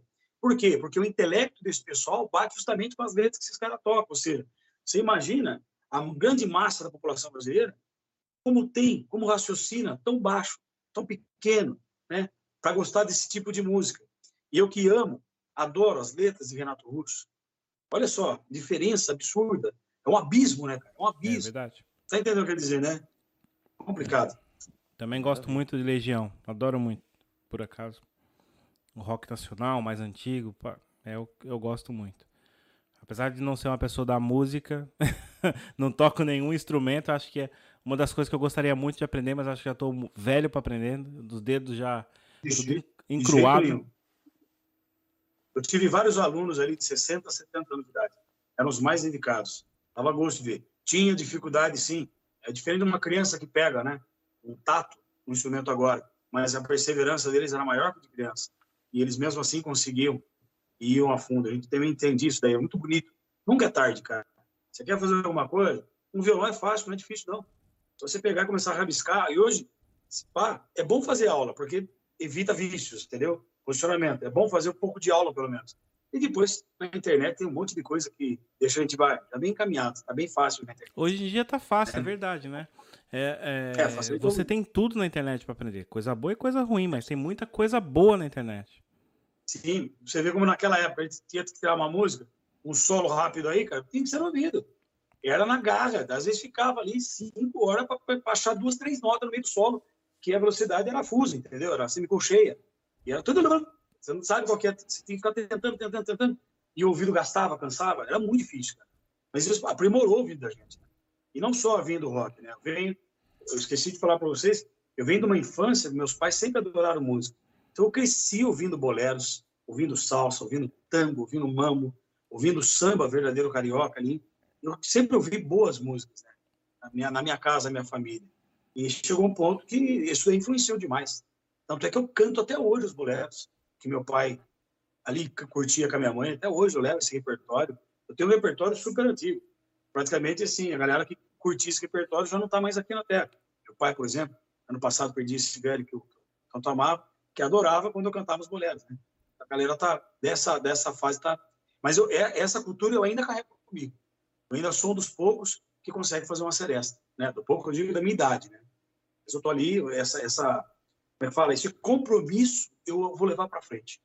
É um dever esse tipo de cultura. Legal, que legal que, legal, nós temos cara. referências, Muito né? Eu, eu também, quando fui inserido no meio da música, eu comecei com Engenheiros do Havaí, Traja Rigor, RPM e vai.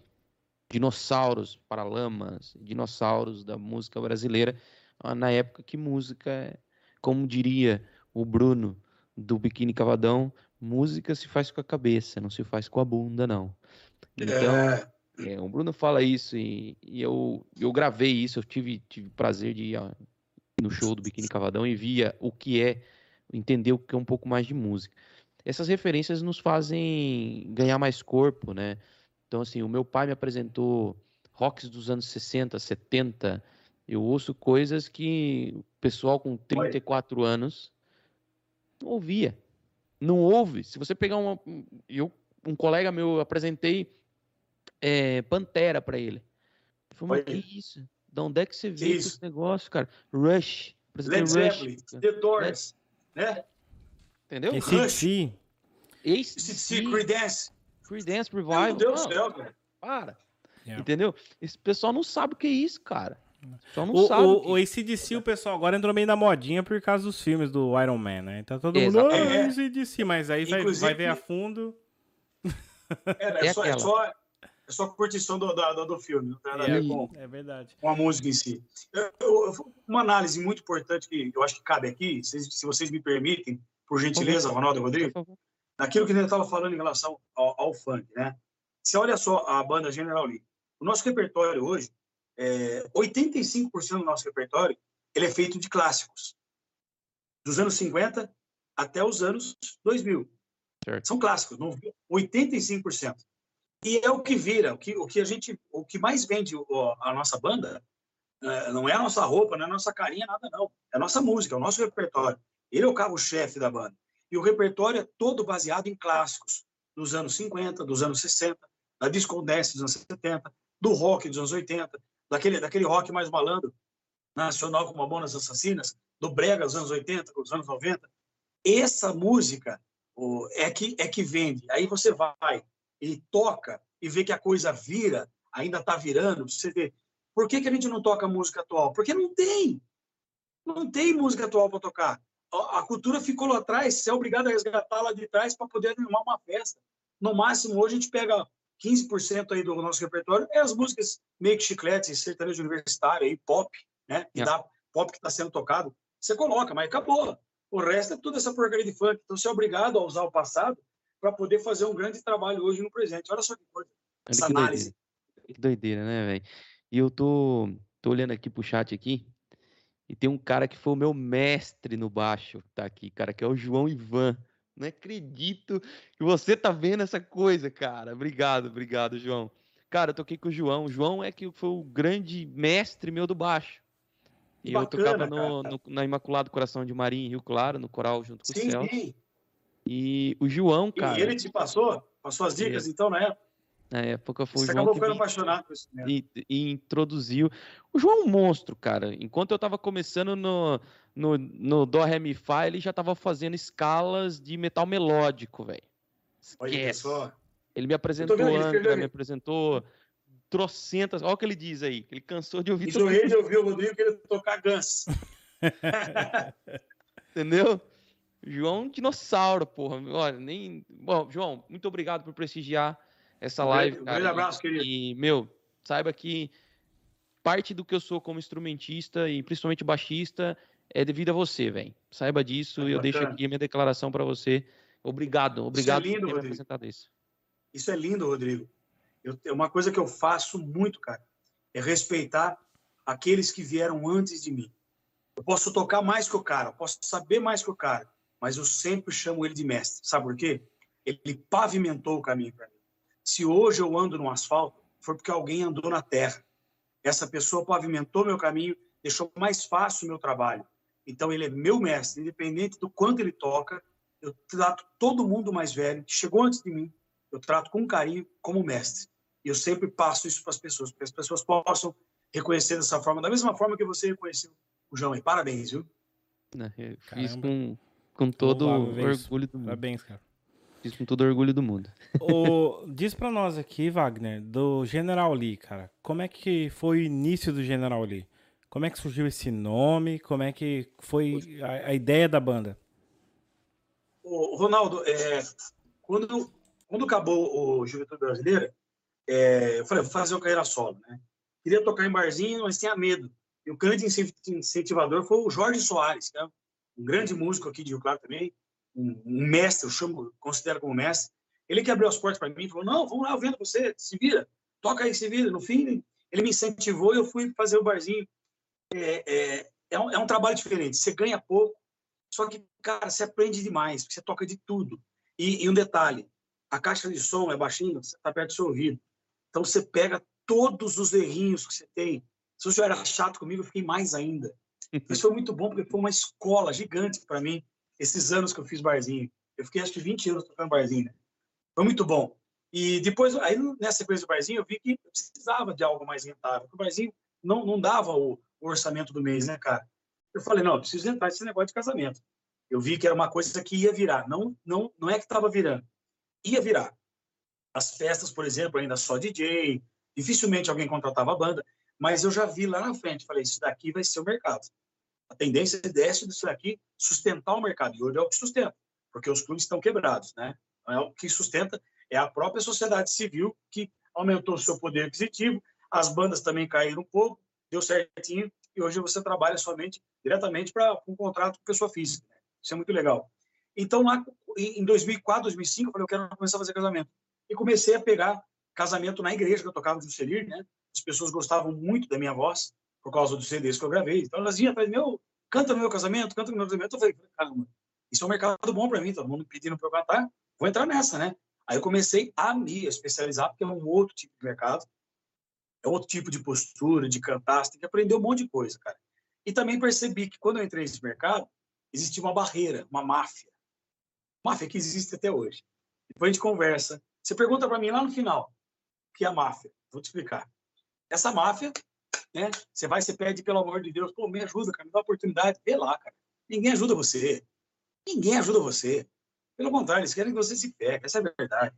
Dificilmente você encontra alguém que, que abre umas portas para você. Tem, tem que abre porta. Mas a maioria que eu fui pedir me ignorou. Mas tudo bem. O tempo chegou, dei a volta por cima. Tem problema, não. E aí tentei entrar nesse mercado. Mas, cara, eu bati na tecla. Você tem uma ideia, de 2005 só em 2015, 10 anos depois, é que eu fui ter um, começar a ter um trabalho legal ali de algumas datas por ano, tipo umas 15 datas por ano, com um triozinho, né, que eu já tinha, a gente vai aumentando, começou com um duo, depois foi para um trio, aí foi para um quarteto, quinteto, e hoje, a partir de 2018, virou um sexteto, né, aí que eu entrei em 2018, não só o sexteto, que é essa, a, essa formação, perdão, minto, 2016 é o sexteto, essa formação atual é de 2018, e 2017 é o novo repertório, quando a gente criou essa linha que a gente trabalha hoje, que é um, é um repertório baseado em cima de medleys, pupurris. Então a gente toca mais de 100 músicas em três horas. Por quê? É tudo medley, é tudo pupurri, são arranjos nossos mesmo, respeitando os arranjos originais, né? mas arranjos nossos interligando uma música na outra e deixando a coisa bem para cima, bem animada.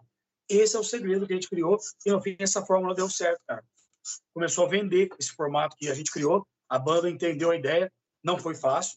Você criar esse repertório levou mais de ano.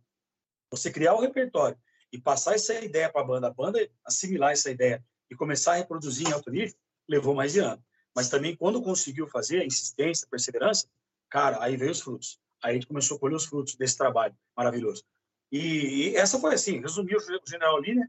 Ele começou devagarzinho, foi discretamente, fazendo mais cerimônia, Aí pintava uma festinha, um outro, fazia um pouco de DJ, fazia um pouquinho ao vivo, voz violão. Aí já percebi que eu precisava de, uma, de, um, de um cara me ajudando no teclado. Aí foi eu, teclado, mas eu fazia DJ também, eu fazia DJ e fazia uma parte ao vivo, né? Aí eu vi que precisava de uma percussão, já botei uma percussão porque o pessoal começou a dançar e exigia muito de mim o violão. Então, aí foi aumentando de trio, foi, foi assim, conforme a necessidade, de forma bem natural, bem branda. Eu, a gente foi aumentando os compromissos, aumentando o valor da banda e aumentou também a procura, até chegar ao ponto que chegou hoje. Hoje, a, a banda General Lee é uma das maiores bandas, falo com tranquilidade, uma das maiores bandas de casamento do estado de São Paulo, que está no seio do Brasil. Eu só sei que a gente recebe prêmios é, pelo terceiro ano consecutivo. Alcançamos o Casamento Awards, que é o maior prêmio de casamento aqui no Brasil, que é de um portal, maior portal de casamento do mundo, que fica na, na sede, a sede em Barcelona, na Espanha. E é de lá que vem esse prêmio que somente 15% dos fornecedores do Brasil recebem esse prêmio, que é um prêmio de excelência, né, do trabalho perfeito. E a gente está no terceiro ano, 2019, 2020 e 2021. Acho que vocês vão ver ali na porta os adesivos que a gente recebeu da Espanha. 19, 20 e 21. E isso para mim é uma grande conquista de poder é, sabe, chegar nesse nível. Tá? E eu quero mais, né? eu não quero parar por aí. Eu quero crescer mais, eu quero aumentar essa banda, quero botar mais música, quero colocar um guitarrista, eu poder ficar livre para poder cantar, fazer as performances, muito preso, né?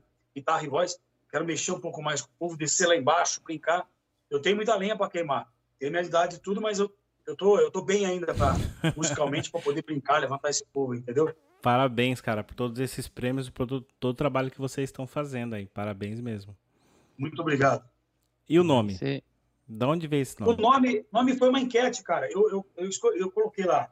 Eu fiz uma enquete no Facebook, né? Galera, tô montando uma banda, preciso que vocês opinem. Coloquei lá General Lee, Rock Santeiro, e era o que eu queria. Eu queria Rock Santeiro. Da hora. rock, entendeu? Da hora, rock. da hora, da hora. Gostei Rock Santeiro, achei, achei super bacana Rock Santeiro. Esse é uma puta nome. E um outro nome que eu não lembro qual é. Pô, Rock Santeiro perdeu por pouco, cara. E eu tive que cumprir minha palavra. Se tem uma coisa que eu cumpro, cara, palavra dada, palavra cumprida. Fio do bigode. Cara, se eu cumprir uma promessa com você, eu vou, eu vou, eu vou até o fim, entendeu? E ali na, na internet a galera falou: você perdeu, você vai ter que ser ali. Mesmo contra a vontade, eu falei: tá bom, então vamos fazer ali. Aí eu já liguei para um amigo meu, designer, cara, faz então o logo da banda, um General Lee, mas faz um logo, coloca umas coisas nacionalistas, tá? Conservadora, para a gente ficar bem feliz. Aí ele foi lá, ele fez o logo da banda, quem conhece, quem sabe as entrelinhas olhando o logo vai entender a mensagem que eu quero passar. Mas ficou um logo bem bacana, um logo general mesmo, sabe? É, é muito Os pacotes da banda, você conta, tem vários pacotes de formato diferentes da banda, que eu falo formato, tamanho da estrutura, né? Nós temos o Marechal Eden, o General Eden, o Coronel Eden, o Tenente Coronel Eden, o Capitão Eden. Você escolhe o formato que você quer, devido à patente. É uma brincadeira, já que o nome é esse, vamos aproveitar, né? Fazer essa linha. Não, ficou muito legal, muito, ficou muito. Legal, e deixa eu perguntar aqui para você. É, que negócio é esse de historiador, cara? Conta isso Pô, aí. cara, pô, é, eu, eu, eu, a minha infância, devido à separação dos meus pais, meus pais também viajavam muito, né? Fui com meu avô, meu avô materno, o senhor José Constante Barreto. O José Constante Barreto foi um, um político, não um político atuante, ele atuava nos bastidores, claro. Ele ele, ele foi uma peça importante nos anos 30, porque ele fez parte, ele é chefe e líder do núcleo do integralismo aqui na cidade de Rio Claro, que foi o maior movimento de massa de político nos anos 30 no Brasil, que era um movimento de direita, um movimento conservador. Né? Para aqueles que, que, chamam de fascista, precisa um pouquinho, ler um pouquinho, aprender, na verdade, que integralismo pra, antes de falar que é fascismo. Mas isso não cabe aqui na, na conversa. E meu avô foi um cara, ele era de Santos, né? e lá o núcleo era muito forte, e ele tinha que fazer um trabalho de abrir novos núcleos, pessoal de Santos. E ele foi escolhido para vir para Rio Claro, porque ele viveu aqui em Rio Claro, quando jovem. Então ele voltou para Rio Claro, e aqui ele formou um núcleo com outros integralistas, e a coisa foi muito forte. Né? Só que o integralismo acabou, Getúlio Vargas perseguiu os integralistas, e nessa daí, é, meu avô não deixou de ser integralista. O integralismo acabou, mas o coração dele continua até o fim da vida ele foi um integralista, o movimento existe até hoje, entendeu? Não é político, mas é um movimento doutrinário, e maravilhoso, inclusive. E, e, ele teve muita influência sobre mim, porque quando meus pais saíam, deixava eu com ele. Então a educação que eu tive, além da escola, era com ele. Ele pegava, eu me ensinava história, tudo, tudo história, me ensinava mapa, me ensinava geografia. Eu aprendi muita coisa, eu devo muito a ele. É, grande parte do intelecto que eu tenho, e claro, me ensinava o caráter, ensinava princípios também. Ele é um homem muito austero. É aquele homem, por exemplo, que todo mundo quer comer, ninguém senta na mesa enquanto ele não sentar. E ninguém sai da mesa enquanto ele não se levantar. Ninguém conversa na mesa. Ele era, sabe? Ele era barra pesada, meu. Aquele cara andava na rua de terno, gravata, sabe? Tudo isso.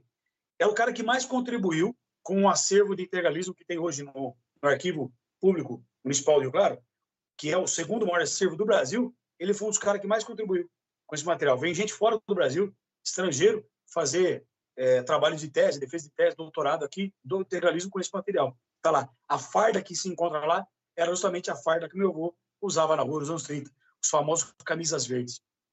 Então ele me influenciou muito, né, a, a nível de, de, de conhecimento. E depois eu tive um outro tio, que é o da música, o tio Carlito, irmão do meu pai, que também me ensinou muito de história, me falava muito.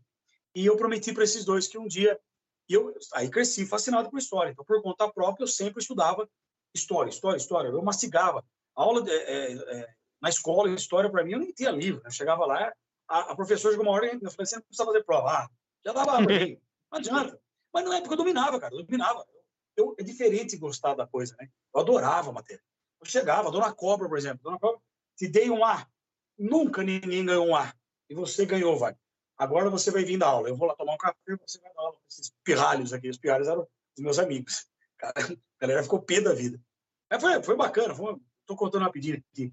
Mas foi muito. É, eu aí me apaixonei também pela Dona Cobra, que foi uma grande professora. E eu fui o, o, o, o cara que fez a homenagem para ela na aposentadoria dela, né? Então eu, eu, me envolvi muito com a história. E eu prometi, quando meu avô faleceu, meu tio faleceu, eu vou me formar por honra a esses dois homens, eu vou me formar como historiador, licenciatura. E fui lá, depois de velho, vamos dizer assim, né? Fui lá e fiz a faculdade.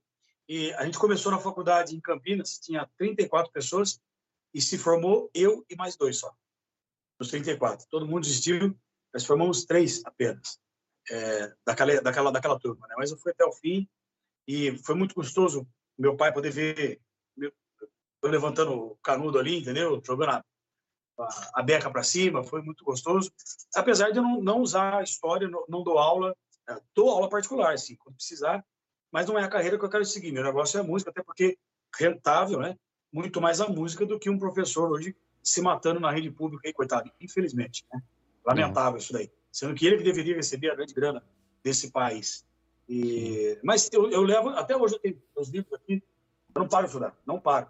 Eu estou sempre estudando, sempre estudando, sempre aprendendo história, para poder ter só o prazer do conhecimento, tão somente. Olha, então eu tenho a honra de ter dois historiadores hoje na live. O Ronaldo Sério? também. É Ronaldo, você está brincando? Você e é, é história, cara. Gosto muito. E é um pouco. A sua história é um pouco parecida com a minha, cara. Porque eu estudei história só por prazer também. Fiz a licenciatura, não, nunca dei aula, só porque eu Oi. gosto de história. Realmente fiz porque eu gosto. a gente é formado porque gosta mesmo. Exatamente. Eu gosto muito. Imagina se nós fôssemos dar aula. É, é diferente, né? a pessoa que dá aula porque gosta daquilo, da matéria, é muito diferente, né? Eu sou mais focado na, é na parte de, da Segunda Guerra, né? Eu gosto muito de, de estudar a parte Pô, da Segunda cara. Guerra. Se eu pegar para você. Com licença. Nossa, cara. E, e, e uma coisa, Wagner, que faz toda a diferença para mim, né, nessa paixão que eu tenho, é morar na Europa e poder visitar os lugares que aconteceu a Segunda Guerra. Pronto, agora você arrumou, Ronaldo. Vou pegar um, alguma para você. O meu maior fascínio. Aqui. Joaquim ah. Fest. Conhece, né? Pronto. Maior obra, maior biografia de Hitler. Aí você pega aqui, Berlim 45, Anthony Beaver. Boa. Só uma das maiores Esse eu nunca li, não. Esse eu não vi. O outro sim. O outro eu já Cara, li. Esse, esse livro, esse livro você lê chorando. As, os horrores que tem aqui. Inclusive, meu TCC foi justamente baseado nessa obra aqui, que são os horrores praticados na Segunda Guerra, principalmente contra as mulheres russas, russas judias e alemãs, os, os estupros. Aqui você, teve, teve um momento que eu li, eu tive que parar de ler, para respirar, cara, os horrores que aqui tem, que aqui estão. Aí tu pega Lawrence Hiss, né? Também Hitler. Aí você vem aqui, uma grande obra aqui nacional, 1952, João Baroni, né? baterista do Paralamas sucesso. Que obra incrível que ele fez, cara. Um livro muito bom, maravilhoso da Segunda Guerra Mundial. E, claro, né? Podia faltar. Quieto. Eu ia falar dele, do Mike Humph. Isso é proibido aí, você sabe, né? Eu ia falar isso. Olha o que esses caras arrumou, velho. É, também tem uma É assim. Mas eu, mas eu precisava, aqui vem eu precisava conhecer a cabeça desse cara, né? E, e, para você conhecer, eles têm que ver o que ele escreveu. Sim. Realmente um cara totalmente pirado, louco, mas muito inteligente. É um é poder assim, de persuasão um, retórica incrível. É uma parte triste da nossa história que tem que ser uhum. estudada para não voltar a acontecer. É a minha opinião é pra essa. que não ocorra. Para que não ocorra. Não adianta querer fugir da obra dele. Não. Vamos conhecer esse louco. Por que, que ele chegou a esse ponto? Né? Quais são as ideias dele? O, Por que, o, que ele alcançou, né, cara? O, o que eu acho mais absurdo é um, um livro dele, tá certo que é o, o, primeiro livro que ele escreveu quando ele estava preso, é o My Kampf, é esse daí que você uhum. mostrou Minha Luta. ser proibido a venda aí no Brasil. Cara, a gente tem que entender o que passava na cabeça desse cara. Né? A gente tem que entender para que no futuro ninguém faça essas merdas que ele fez. E, e assim, é, é eu tive, não vou dizer o prazer, cara, porque não é um prazer estar tá ali. Eu tive em Auschwitz. Eu já fui em Auschwitz. Nossa. Entendeu? Meu Deus. E é um lugar que eu quero conhecer. Você entra lá, cara, você sente o clima. Assim que você entra, é pesada, Auschwitz né? é aberto, tem você vê lá os fornos, né? Tanto que na, o, o, guia, quando a gente entra no forno, num dos, ainda dos, dos poucos que estão ah, inteiros, né? Porque durante, quando teve a ocupação, eles tentaram destruir tudo para não ter tentaram que, destruir. né? Para não, não ter nada contra não, não eles. E a gente entra numa das câmeras de gás a mulher fala assim, olha, daqui para frente, o guia, ela fala, daqui eu não vou falar nada, a gente só conversa de novo quando sair do outro lado da câmera, por respeito às pessoas que passaram por aqui. Cara, Quantas entra todo morreram, mundo em silêncio. Você entra naquele barracão de, de concreto baixo, assim, de dois metros e meio de altura. E você vai, vê vários chuveiros, assim, sabe? Porque eles enganavam as pessoas falando: olha, vocês vão tomar banho. E aí você vê ah, vários simulacros de chuveiros assim no, nas paredes e tem buracos no teto, que era por onde eles jogavam aquelas latas do, do gás, né? Era uma lata de gás. Eles furavam a lata e jogavam lá dentro as latas. E você olha nas paredes, cara, você vê assim nas paredes unhas, riscas Marca de, unha de pessoas que tentavam Eu. sair de lá. É horrível. É horrível. É. Aí você passa é essa parte. Terror, né? Assim que você passa essa parte, tem o crematório, é o, os fornos que eles queimavam as pessoas. É absurdo. Aí você, aquele climão, né? Porque é um ambiente super pesado, muito pesado mesmo. Aí chega lá na frente, a gente anda num gramado tal, aí tem um monumento, a, e a guia fala assim: olha. Aí ela explica o que acontecia. Ela falou: olha, é a câmera que, que as pessoas é, eram executadas, depois pegavam os corpos dessas pessoas e iam direto pro forno. Queimavam essas pessoas e a cinza dessas pessoas eram jogadas exatamente onde vocês estão pisando agora, que é nesses campos. E pro, provavelmente alguns de vocês vão ter cinzas nos pés que eram dessa época, porque tá, tá ali. Que era para fertilizar o campo de batata é. tal, porque eles usavam a cinza das pessoas para isso. Cara. Até porque se matava em escala industrial, né? É, matava 8 mil pessoas por dia num forno daquele. Imagina quanta cinza tem no chão, então. Cara. Até hoje lá, virou, virou é... camada esse lugar camada praticamente. É, é um absurdo. Antes, em, antes de ir para lá, para Auschwitz, você vai é, em Birkenau. É, é, sempre assim, faz o uhum. combo. Você vai num lugar e depois atravessa pro, pro, pro lado de Auschwitz. E Birkenau era as instalações onde ficavam as pessoas. São prédios, e estão os prédios todos lá. Até hoje, se você procurar na internet, você vai ver. É, coloca Birkenau e você vai ver as fotos. Você entra numa, num corredor assim, com foto do teto ao chão, retratos pequenos, 10 por 15 mais ou menos, foto das pessoas. E lá tem as datas que eles registravam, né? Aqui entrou um dia tal e, e quando morreu. Dia entral, daí mostrou. Lá tem a pessoa que viveu menos, que entrou em Birkenau, entrou hoje e morreu no dia seguinte. Mataram, executaram no dia seguinte. Cara, é absurdo, absurdo. E aí lá dentro de Birkenau eles têm os espaços que era dormitório, eles mostram o dormitório das pessoas, como é que era. Aí tem uma, um salão lá que você não entra, você só vê pelos vidros. Eles montaram. Cara, é um lugar enorme e empilhado, empilhado de sacos. E aí tem uns tantos mais próximos que eles rasgam pra gente ver o que, que é, deixa aberto, né? É de cabelo humano. Mas assim, não é uma coisinha assim de você ver 10 sacos, não. É tipo 500, 600 sacos daqueles sacos tipo de feijão grande, aqueles sacos de estopa Nossa. grandão até o teto cheio daqueles sacos, eles abrem alguns para mostrar o que tem dentro. Cara, e, e, várias coisas, malas que deixaram, próteses, ou seja, um monte de próteses de perna, cadeiras de roda, braço, prótese dentária. Uma sala gigante só com óculos, cara. É absurdo, é absurdo. Você Isso vê foi. aquilo, cara. É para se conscientizar mesmo. As pessoas que passam é por ali, é para olhar aqui e falar, meu Deus, nenhuma. como é que o ser humano foi capaz de fazer uma coisa dessa? É um dos piores momentos da história da humanidade. Fazer isso só por causa de uma etnia que, na verdade, ele é considerava uma raça e não é, é uma religião. É incrível você perseguir um grupo de pessoas por causa da sua religião e simplesmente dizimar elas em torno de 6 a 9 milhões em escala industrial, dessa forma cruel que você está contando. Eu, eu, tive a oportunidade de ver no SESC veio o, o a, a, era uma, uma mostra, não me a palavra na cabeça, era, um, uma exposição. Era uma mostra, uma exposição internacional de, do, do, do próprio Israel e estava viajando o mundo, chamado Holocausto. Ali eu já saí horrorizado, chorando, das coisas que eu vi ali. Muito, muito material que você está falando estava, é, acho que pegaram né, desses campos e colocaram à disposição para gente, com fotos e tudo. Meu, saí de lá horrorizado. Só de ver isso daqui, imagina se eu fosse em loco mesmo, sentir essa, isso que você sentiu. Eu pretendo um dia, se Deus assim permitir, eu quero, quero matar essa vontade com o historiador de, de sentir sim, esse, essa vibração. Então, é, uma das outras mais emocionantes, eu não vi que você não tem o livro, mas eu aconselho que você compre, leia a história. Tem filme também, hum. que é o, da, é o Diário de Anne Frank.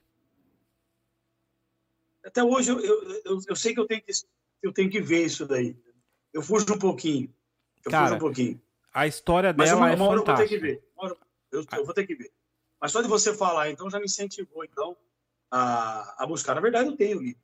Diário de Anne Frank até hoje. Mas tá lá, virgem. Até hoje não abri, tá? Novinho, só, só pegar e começar a ler, mas você me incentivou.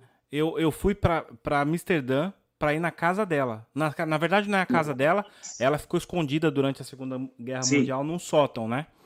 Que elas é. falam, eles, falam, eles chamam de anexo no teto lá do, da fábrica. E eu fui lá ver como é que era o anexo. Eles passaram anos ali. E, cara, é um absurdo a história. E a história, e você tá naquele lugar e saber, caramba, essa menina morou aqui, cara. Ela passou aqui com a família dela. Meu, é absurdo você ver aquilo. Isso, isso que você está falando é coisa de historiador. A gente, a gente se arrepia pelo fato ocorrido. É. O que você sente com a música, Ipiranga, cara, eu, eu sinto com a história. Olha aí.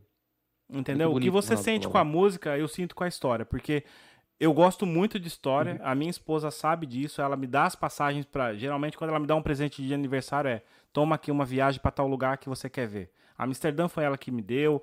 É, para Polônia, que eu fui para Auschwitz, foi ela que me deu, porque ela sabe que eu gosto muito. Agora mesmo eu tive em Budapeste e nas margens do Rio Danúbio lá também teve um, uma super execução lá de, de, judeus em Budapeste. Então lá tem um monumento que são vários sapatos na, na margem do Rio Danúbio, que é o nome da, do monumento é The Shoes mesmo, né? E no caso eles executaram judeus e antes de executar, eles falaram, tira os sapatos. Porque eles mataram, jogaram, caiu no rio, e os sapatos na época é uma coisa muito valiosa, né? Então, sim, sim. E hoje tem um monumento lá que é uma, uma calçada inteira na beira do rio Danúbio, cheio de sapatos. São dos judeus, cara. Nossa, é fantástico. Acho que tem tanta história, né, cara? Tem tanta história, velho. Essa guerra matou 50 milhões de pessoas. É muita coisa. Conversar aqui vai ser um, um dia. Só para falar só disso. falando de Segunda Guerra disso. Mundial. E mesmo assim é. não dá. É, Coisa incrível, tem jeito, né? cara. Eu, eu também gosto de, de, pontos históricos, assim, mas eu sou mais focado na, na, oriental. Eu desfoquei na Segunda Guerra Mundial, até porque eu acho muito sofrido. É, aquele povo não, mere... não fez nada para merecer o que aconteceu com eles, né? Mas uhum. isso também mostra o quão importante é, é a base educacional. A gente falou sobre isso. Então, assim, uhum. emburrecer as pessoas de propósito para não criar pensadores futuros, para que no futuro possamos ter um passado glorioso, falo daqui 30 ou 40 anos, eu acho que Perfeito. isso é, é uma maneira de, de você sabotar o crescimento e o desenvolvimento Perfeito, de uma nação, cara. Cara, Esse é o meu perfeito, perfeito. fazer um parênteses aqui, que não sei se o, se o Wagner compartilha dessa mesma ideia que eu, mas um, o que que o Hitler fez quando ele começou com o partido nazista a, a propagar a campanha nazista no país, na Alemanha? O que que ele fez? O que que ele fez?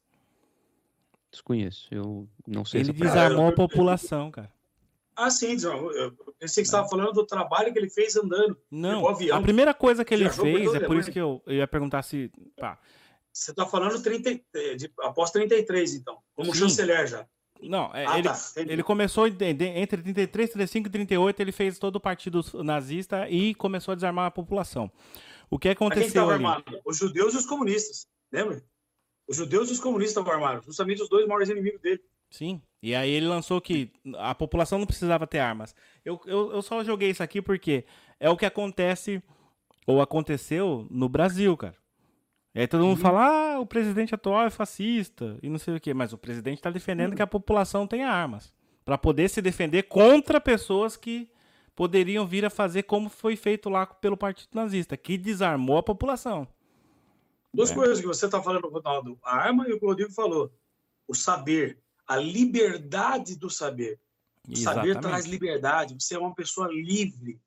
Você consegue tomar suas decisões de forma mais sensata e correta, mas porque você buscou sabedoria, te deram essa sabedoria.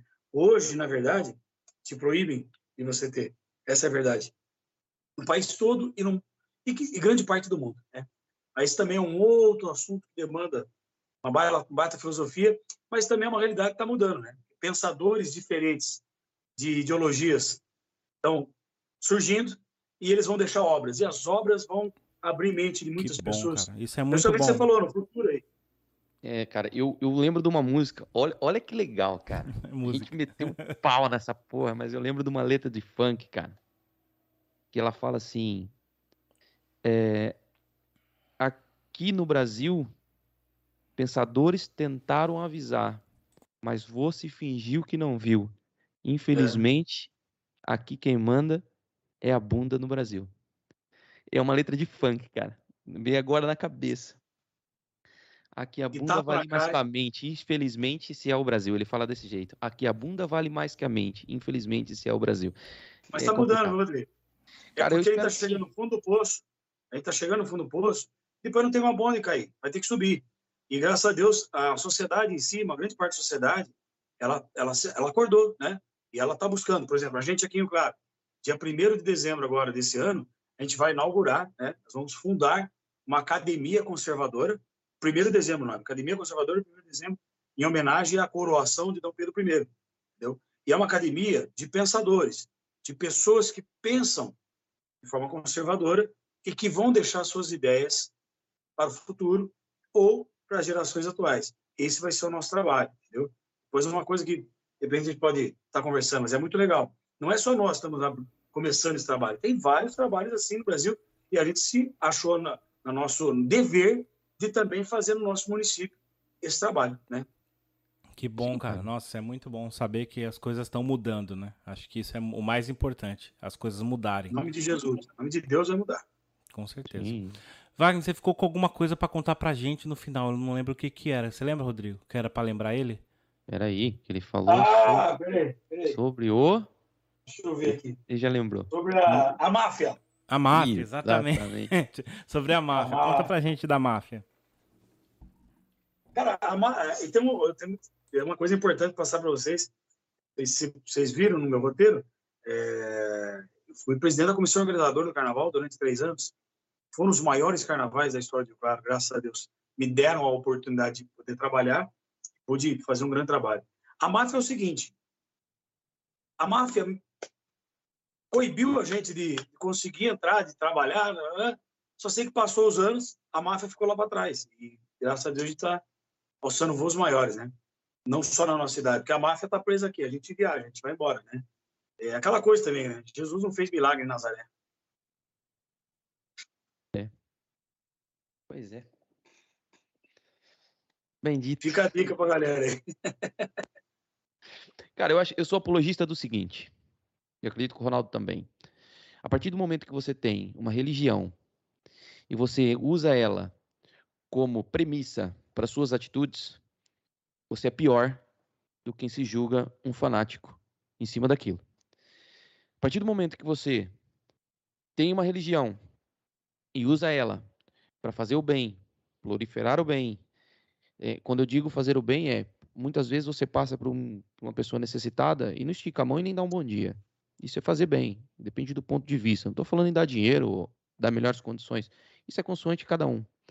Mas a partir do momento que você usa o artifício da religião, porque ah, isso tem que fazer porque é lei, não, cara, você está errado. Então você não, não é religioso. Então você não pratica o bem. Você não é, você não faz o vamos falar de um, de um né? Vocês são historiadores e sou eu aqui um mero mortal que não estudou história, mas negar que esse cara passou na terra e está escrito ali é impossível. Jesus passou e o que ele pregava era amar ao próximo. Mais nada. Sabe quantos fazem isso hoje? Poucos. E quando você se utilizar da religião para dizer que faz porque é de determinada religião, eu nem estou colocando pontos, nem estou estrinchando, não. Estou falando religião total. Cara, rever seus pensamentos e seus conceitos. Porque você é pior do que aquele que você julga ser o inimigo. Tá bem? Então, cuidado. Não podemos nunca julgar.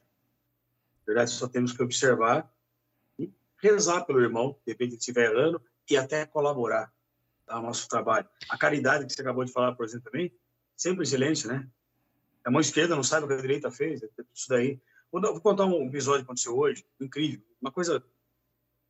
Eu fiquei até meio assustado. É, são duas coisas importantes do episódio. Eu tive que passar no, no veterinário hoje para comprar um, um remédio para o meu periquito. E eu estacionei o carro e entrei e tinha um cara sendo atendido fiquei aguardando lá uns cinco minutos. Quando eu voltei pro carro, tinha um pirralhinho, menininho ali, acho que, sei lá, uns 10 anos de idade, sim, maltrapilho, sabe? Tipo de, de periferia com uma bicicleta, do lado do meu carro, meu vidro aberto, com o celular lá. Ele não pegou o celular. Ele estava tomando conta do meu celular. Ele tinha tudo para roubar.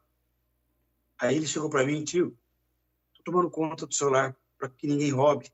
Eu nunca faria isso me dá uma ajuda, por favor, estou tentando, estou tentando, tô, e chorando. Esse tentando dele, ele está tentando ser algo bom, entendeu? E não tem oportunidade. Aquilo me comoveu muito. Eu não tinha dinheiro ali, só tinha um cartão, né? Eu falei, o que, que você quer? Eu quero pintar minha bicicleta aqui, tá? Estava a bicicleta toda arriscada, né? Eu falei, tá bom. Você quer a tinta caltada? Tá bom. Só que o problema é que eu tenho que entrar no trabalho agora, tem reunião. Eu não tenho reunião, mas eu quero te dar. Vamos fazer o seguinte, tá vendo aquele posto ali? quatro e meia da tarde você vem no posto que eu vou trazer a tinta para você. Ele falou, vem, claro que eu vou. Palavra de homem, eu estou estudando, eu vou, eu vou, vou, vou levar. Saí do serviço, quatro horas, passei na casa de tinta, comprei a tinta e fui para o posto. Cheguei lá umas quatro e cinco, quatro e dez e fiquei aguardando. Até as quatro e trinta e cinco. Ele não apareceu. Mas a minha palavra com ele eu cumpri. A tinta está aqui em casa. Mas eu ainda vou procurar esse menino para a tinta dele, porque ele foi muito nobre. Ele poderia ter a oportunidade faz o ladrão. Ele poderia ter pego o celular, ele não, não ia ver nada. E lá, ele ficou do lado do, do carro tomando conta, do meu carro, no celular. E a única coisa que eu posso fazer de gratidão é dar aquilo que ele pediu para mim, que é a tinta dele, né? Mas infelizmente, tadinho, não acreditou no ser humano. Ele falou: não, o tio não vai estar tá lá. O tio falou, sua bravata. Olha lá, eu estava lá. Eu queria mostrar para ele que a minha atitude, ele pode acreditar no ser humano, entendeu? E palavra é palavra, entendeu? Eu queria ensinar para ele, ó. Eu dei a palavra para você e vim aqui cumprir. Pena que ele não foi para ver essa atitude, porque minha intenção era essa, passar um pequeno ensinamento para ele. Nossa, muito bom, muito cara. Bom. Muito bom ouvir essa história sua e saber que tem pessoas assim como você hoje em dia, cara. Que a, a, a raça humana, a gente pode ter fé nela ainda, né? Ver pessoas boas e até esse menino, a atitude dele, é, tentar Foi ajudar incrível. ele para que ele não, não, não desvirtue, né, para outra coisa. Você vê que ele é pobrezinho, mas ele foi bem criado ali, ele é fiel, sabe, aos princípios que passaram para ele, cara. Isso é, fiquei, fiquei feliz na hora, fiquei muito feliz de saber que é aquilo que você acabou de falar, tem esperança sim, tem jeito. Que bom, cara. Vamos lá. Wagner, eu quero te agradecer, cara, a sua presença aqui no Liderando hoje. Nós já estamos há mais de uma hora e meia conversando. Nós não vamos prolongar mais o nosso, nossa conversa aqui. Como você falou, se a gente for entrar em outros assuntos aqui, a gente vai varar a noite falando e, e vamos ter muito assunto ainda para conversar. Mas eu quero te deixar essa é porta aberta. Desculpa? Falar com vocês é muito agradável, me perdoe. que bom, cara. Ficamos felizes. E também falar contigo, cara. Tem muita coisa legal. A gente tem um pensamento muito parecido nas coisas. Eu acho que quando a gente conhece pessoas que agregam valor na nossa vida, cara, é muito bom, né? Ter pessoas que agregam valores à, à nossa vida. E eu quero deixar um convite já para uma segunda live, cara, porque a gente tem muito assunto para conversar aqui contigo. Eu acho que eu nem mereço uma segunda live. Eu falei pra caramba aqui. Não deixei não vocês nada, dissertarem no fim. E tá parece até às vezes um pouquinho. Eu tenho tanta vontade de passar aquilo que eu, que eu, que eu vivi, que eu, e às vezes eu pareço até um pouco exacerbado. Só que você vai conhecer o mesmo na, na boa. Eu, eu, hoje a idade, né, já nos faz ser um cara mais, mais ponderado, mais tranquilo. É que ele também, eu fico preocupado com o tempo, de e não atrapalhar vocês e tentar não. falar tudo dentro do tempo que está aqui, mas é, peço desculpa de alguma coisa. É, que isso, cara? Uma coisa proferi que, que não foi agradável, que vocês não esperavam, mas agradeço de fundo do coração a oportunidade, porque eu acho que eu não mereço estar aqui Como contribuindo com, com liderando, mas eu me sinto, novamente repito, me senti muito honrado e, e fico muito agradecido, gratidão mesmo a vocês. O Rodrigo falou uma frase que está marcada para mim, inclusive eu vou pedir para você depois escrever para mim, que eu adorei, o momento que eu aplaudi para você, achei incrível aquele pensamento seu do futuro, presente e passado. Eu quero passar, eu quero essa, essa frase eu quero para mim. Se você puder me emprestar, agradeço, tá bom? Muita honra. E aí, tá vendo? Você me ensinando, tá vendo? A gente vai trocando ideia, vai aprendendo um pouco, né? É isso. Coisas cara. incríveis, maravilhosas. Ronaldo, muito simpático, muito, cara, é muito comunicativo, conversa bem. Só tem que agradecer, cara. Foi uma delícia para mim desfrutar do Liderando Podcast, a gente poder agora divulgar esse vídeo para mais pessoas aí. Com Obrigado certeza. por deixar um pouquinho da minha história aqui. Deus abençoe vocês. E vai ficar para posteridade aqui, cara. Vai ficar para sempre. Enquanto existir YouTube e internet, a sua, a sua mensagem e a sua história vai ficar registrada, que eu acho que é o mais importante. É as histórias das pessoas. Porque um dia a gente vai embora, mas aquilo, nosso legado é o que a gente faz.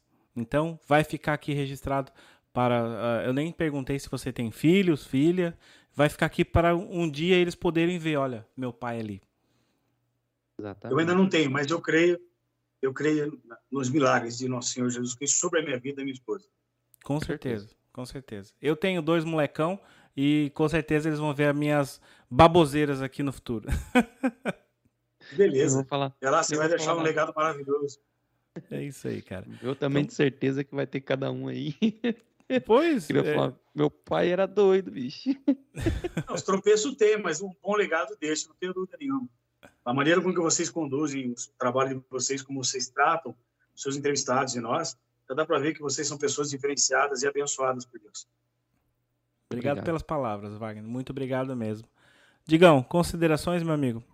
Cara, até difícil, porque o Wagner mexeu um pouquinho aqui com o ser humano, mas vamos lá, vamos lá. É, pessoal, mais uma vez, agradecer a presença de todos. Muito obrigado por quem acompanhou e muito obrigado por quem ainda vai ver essa live no futuro, bem?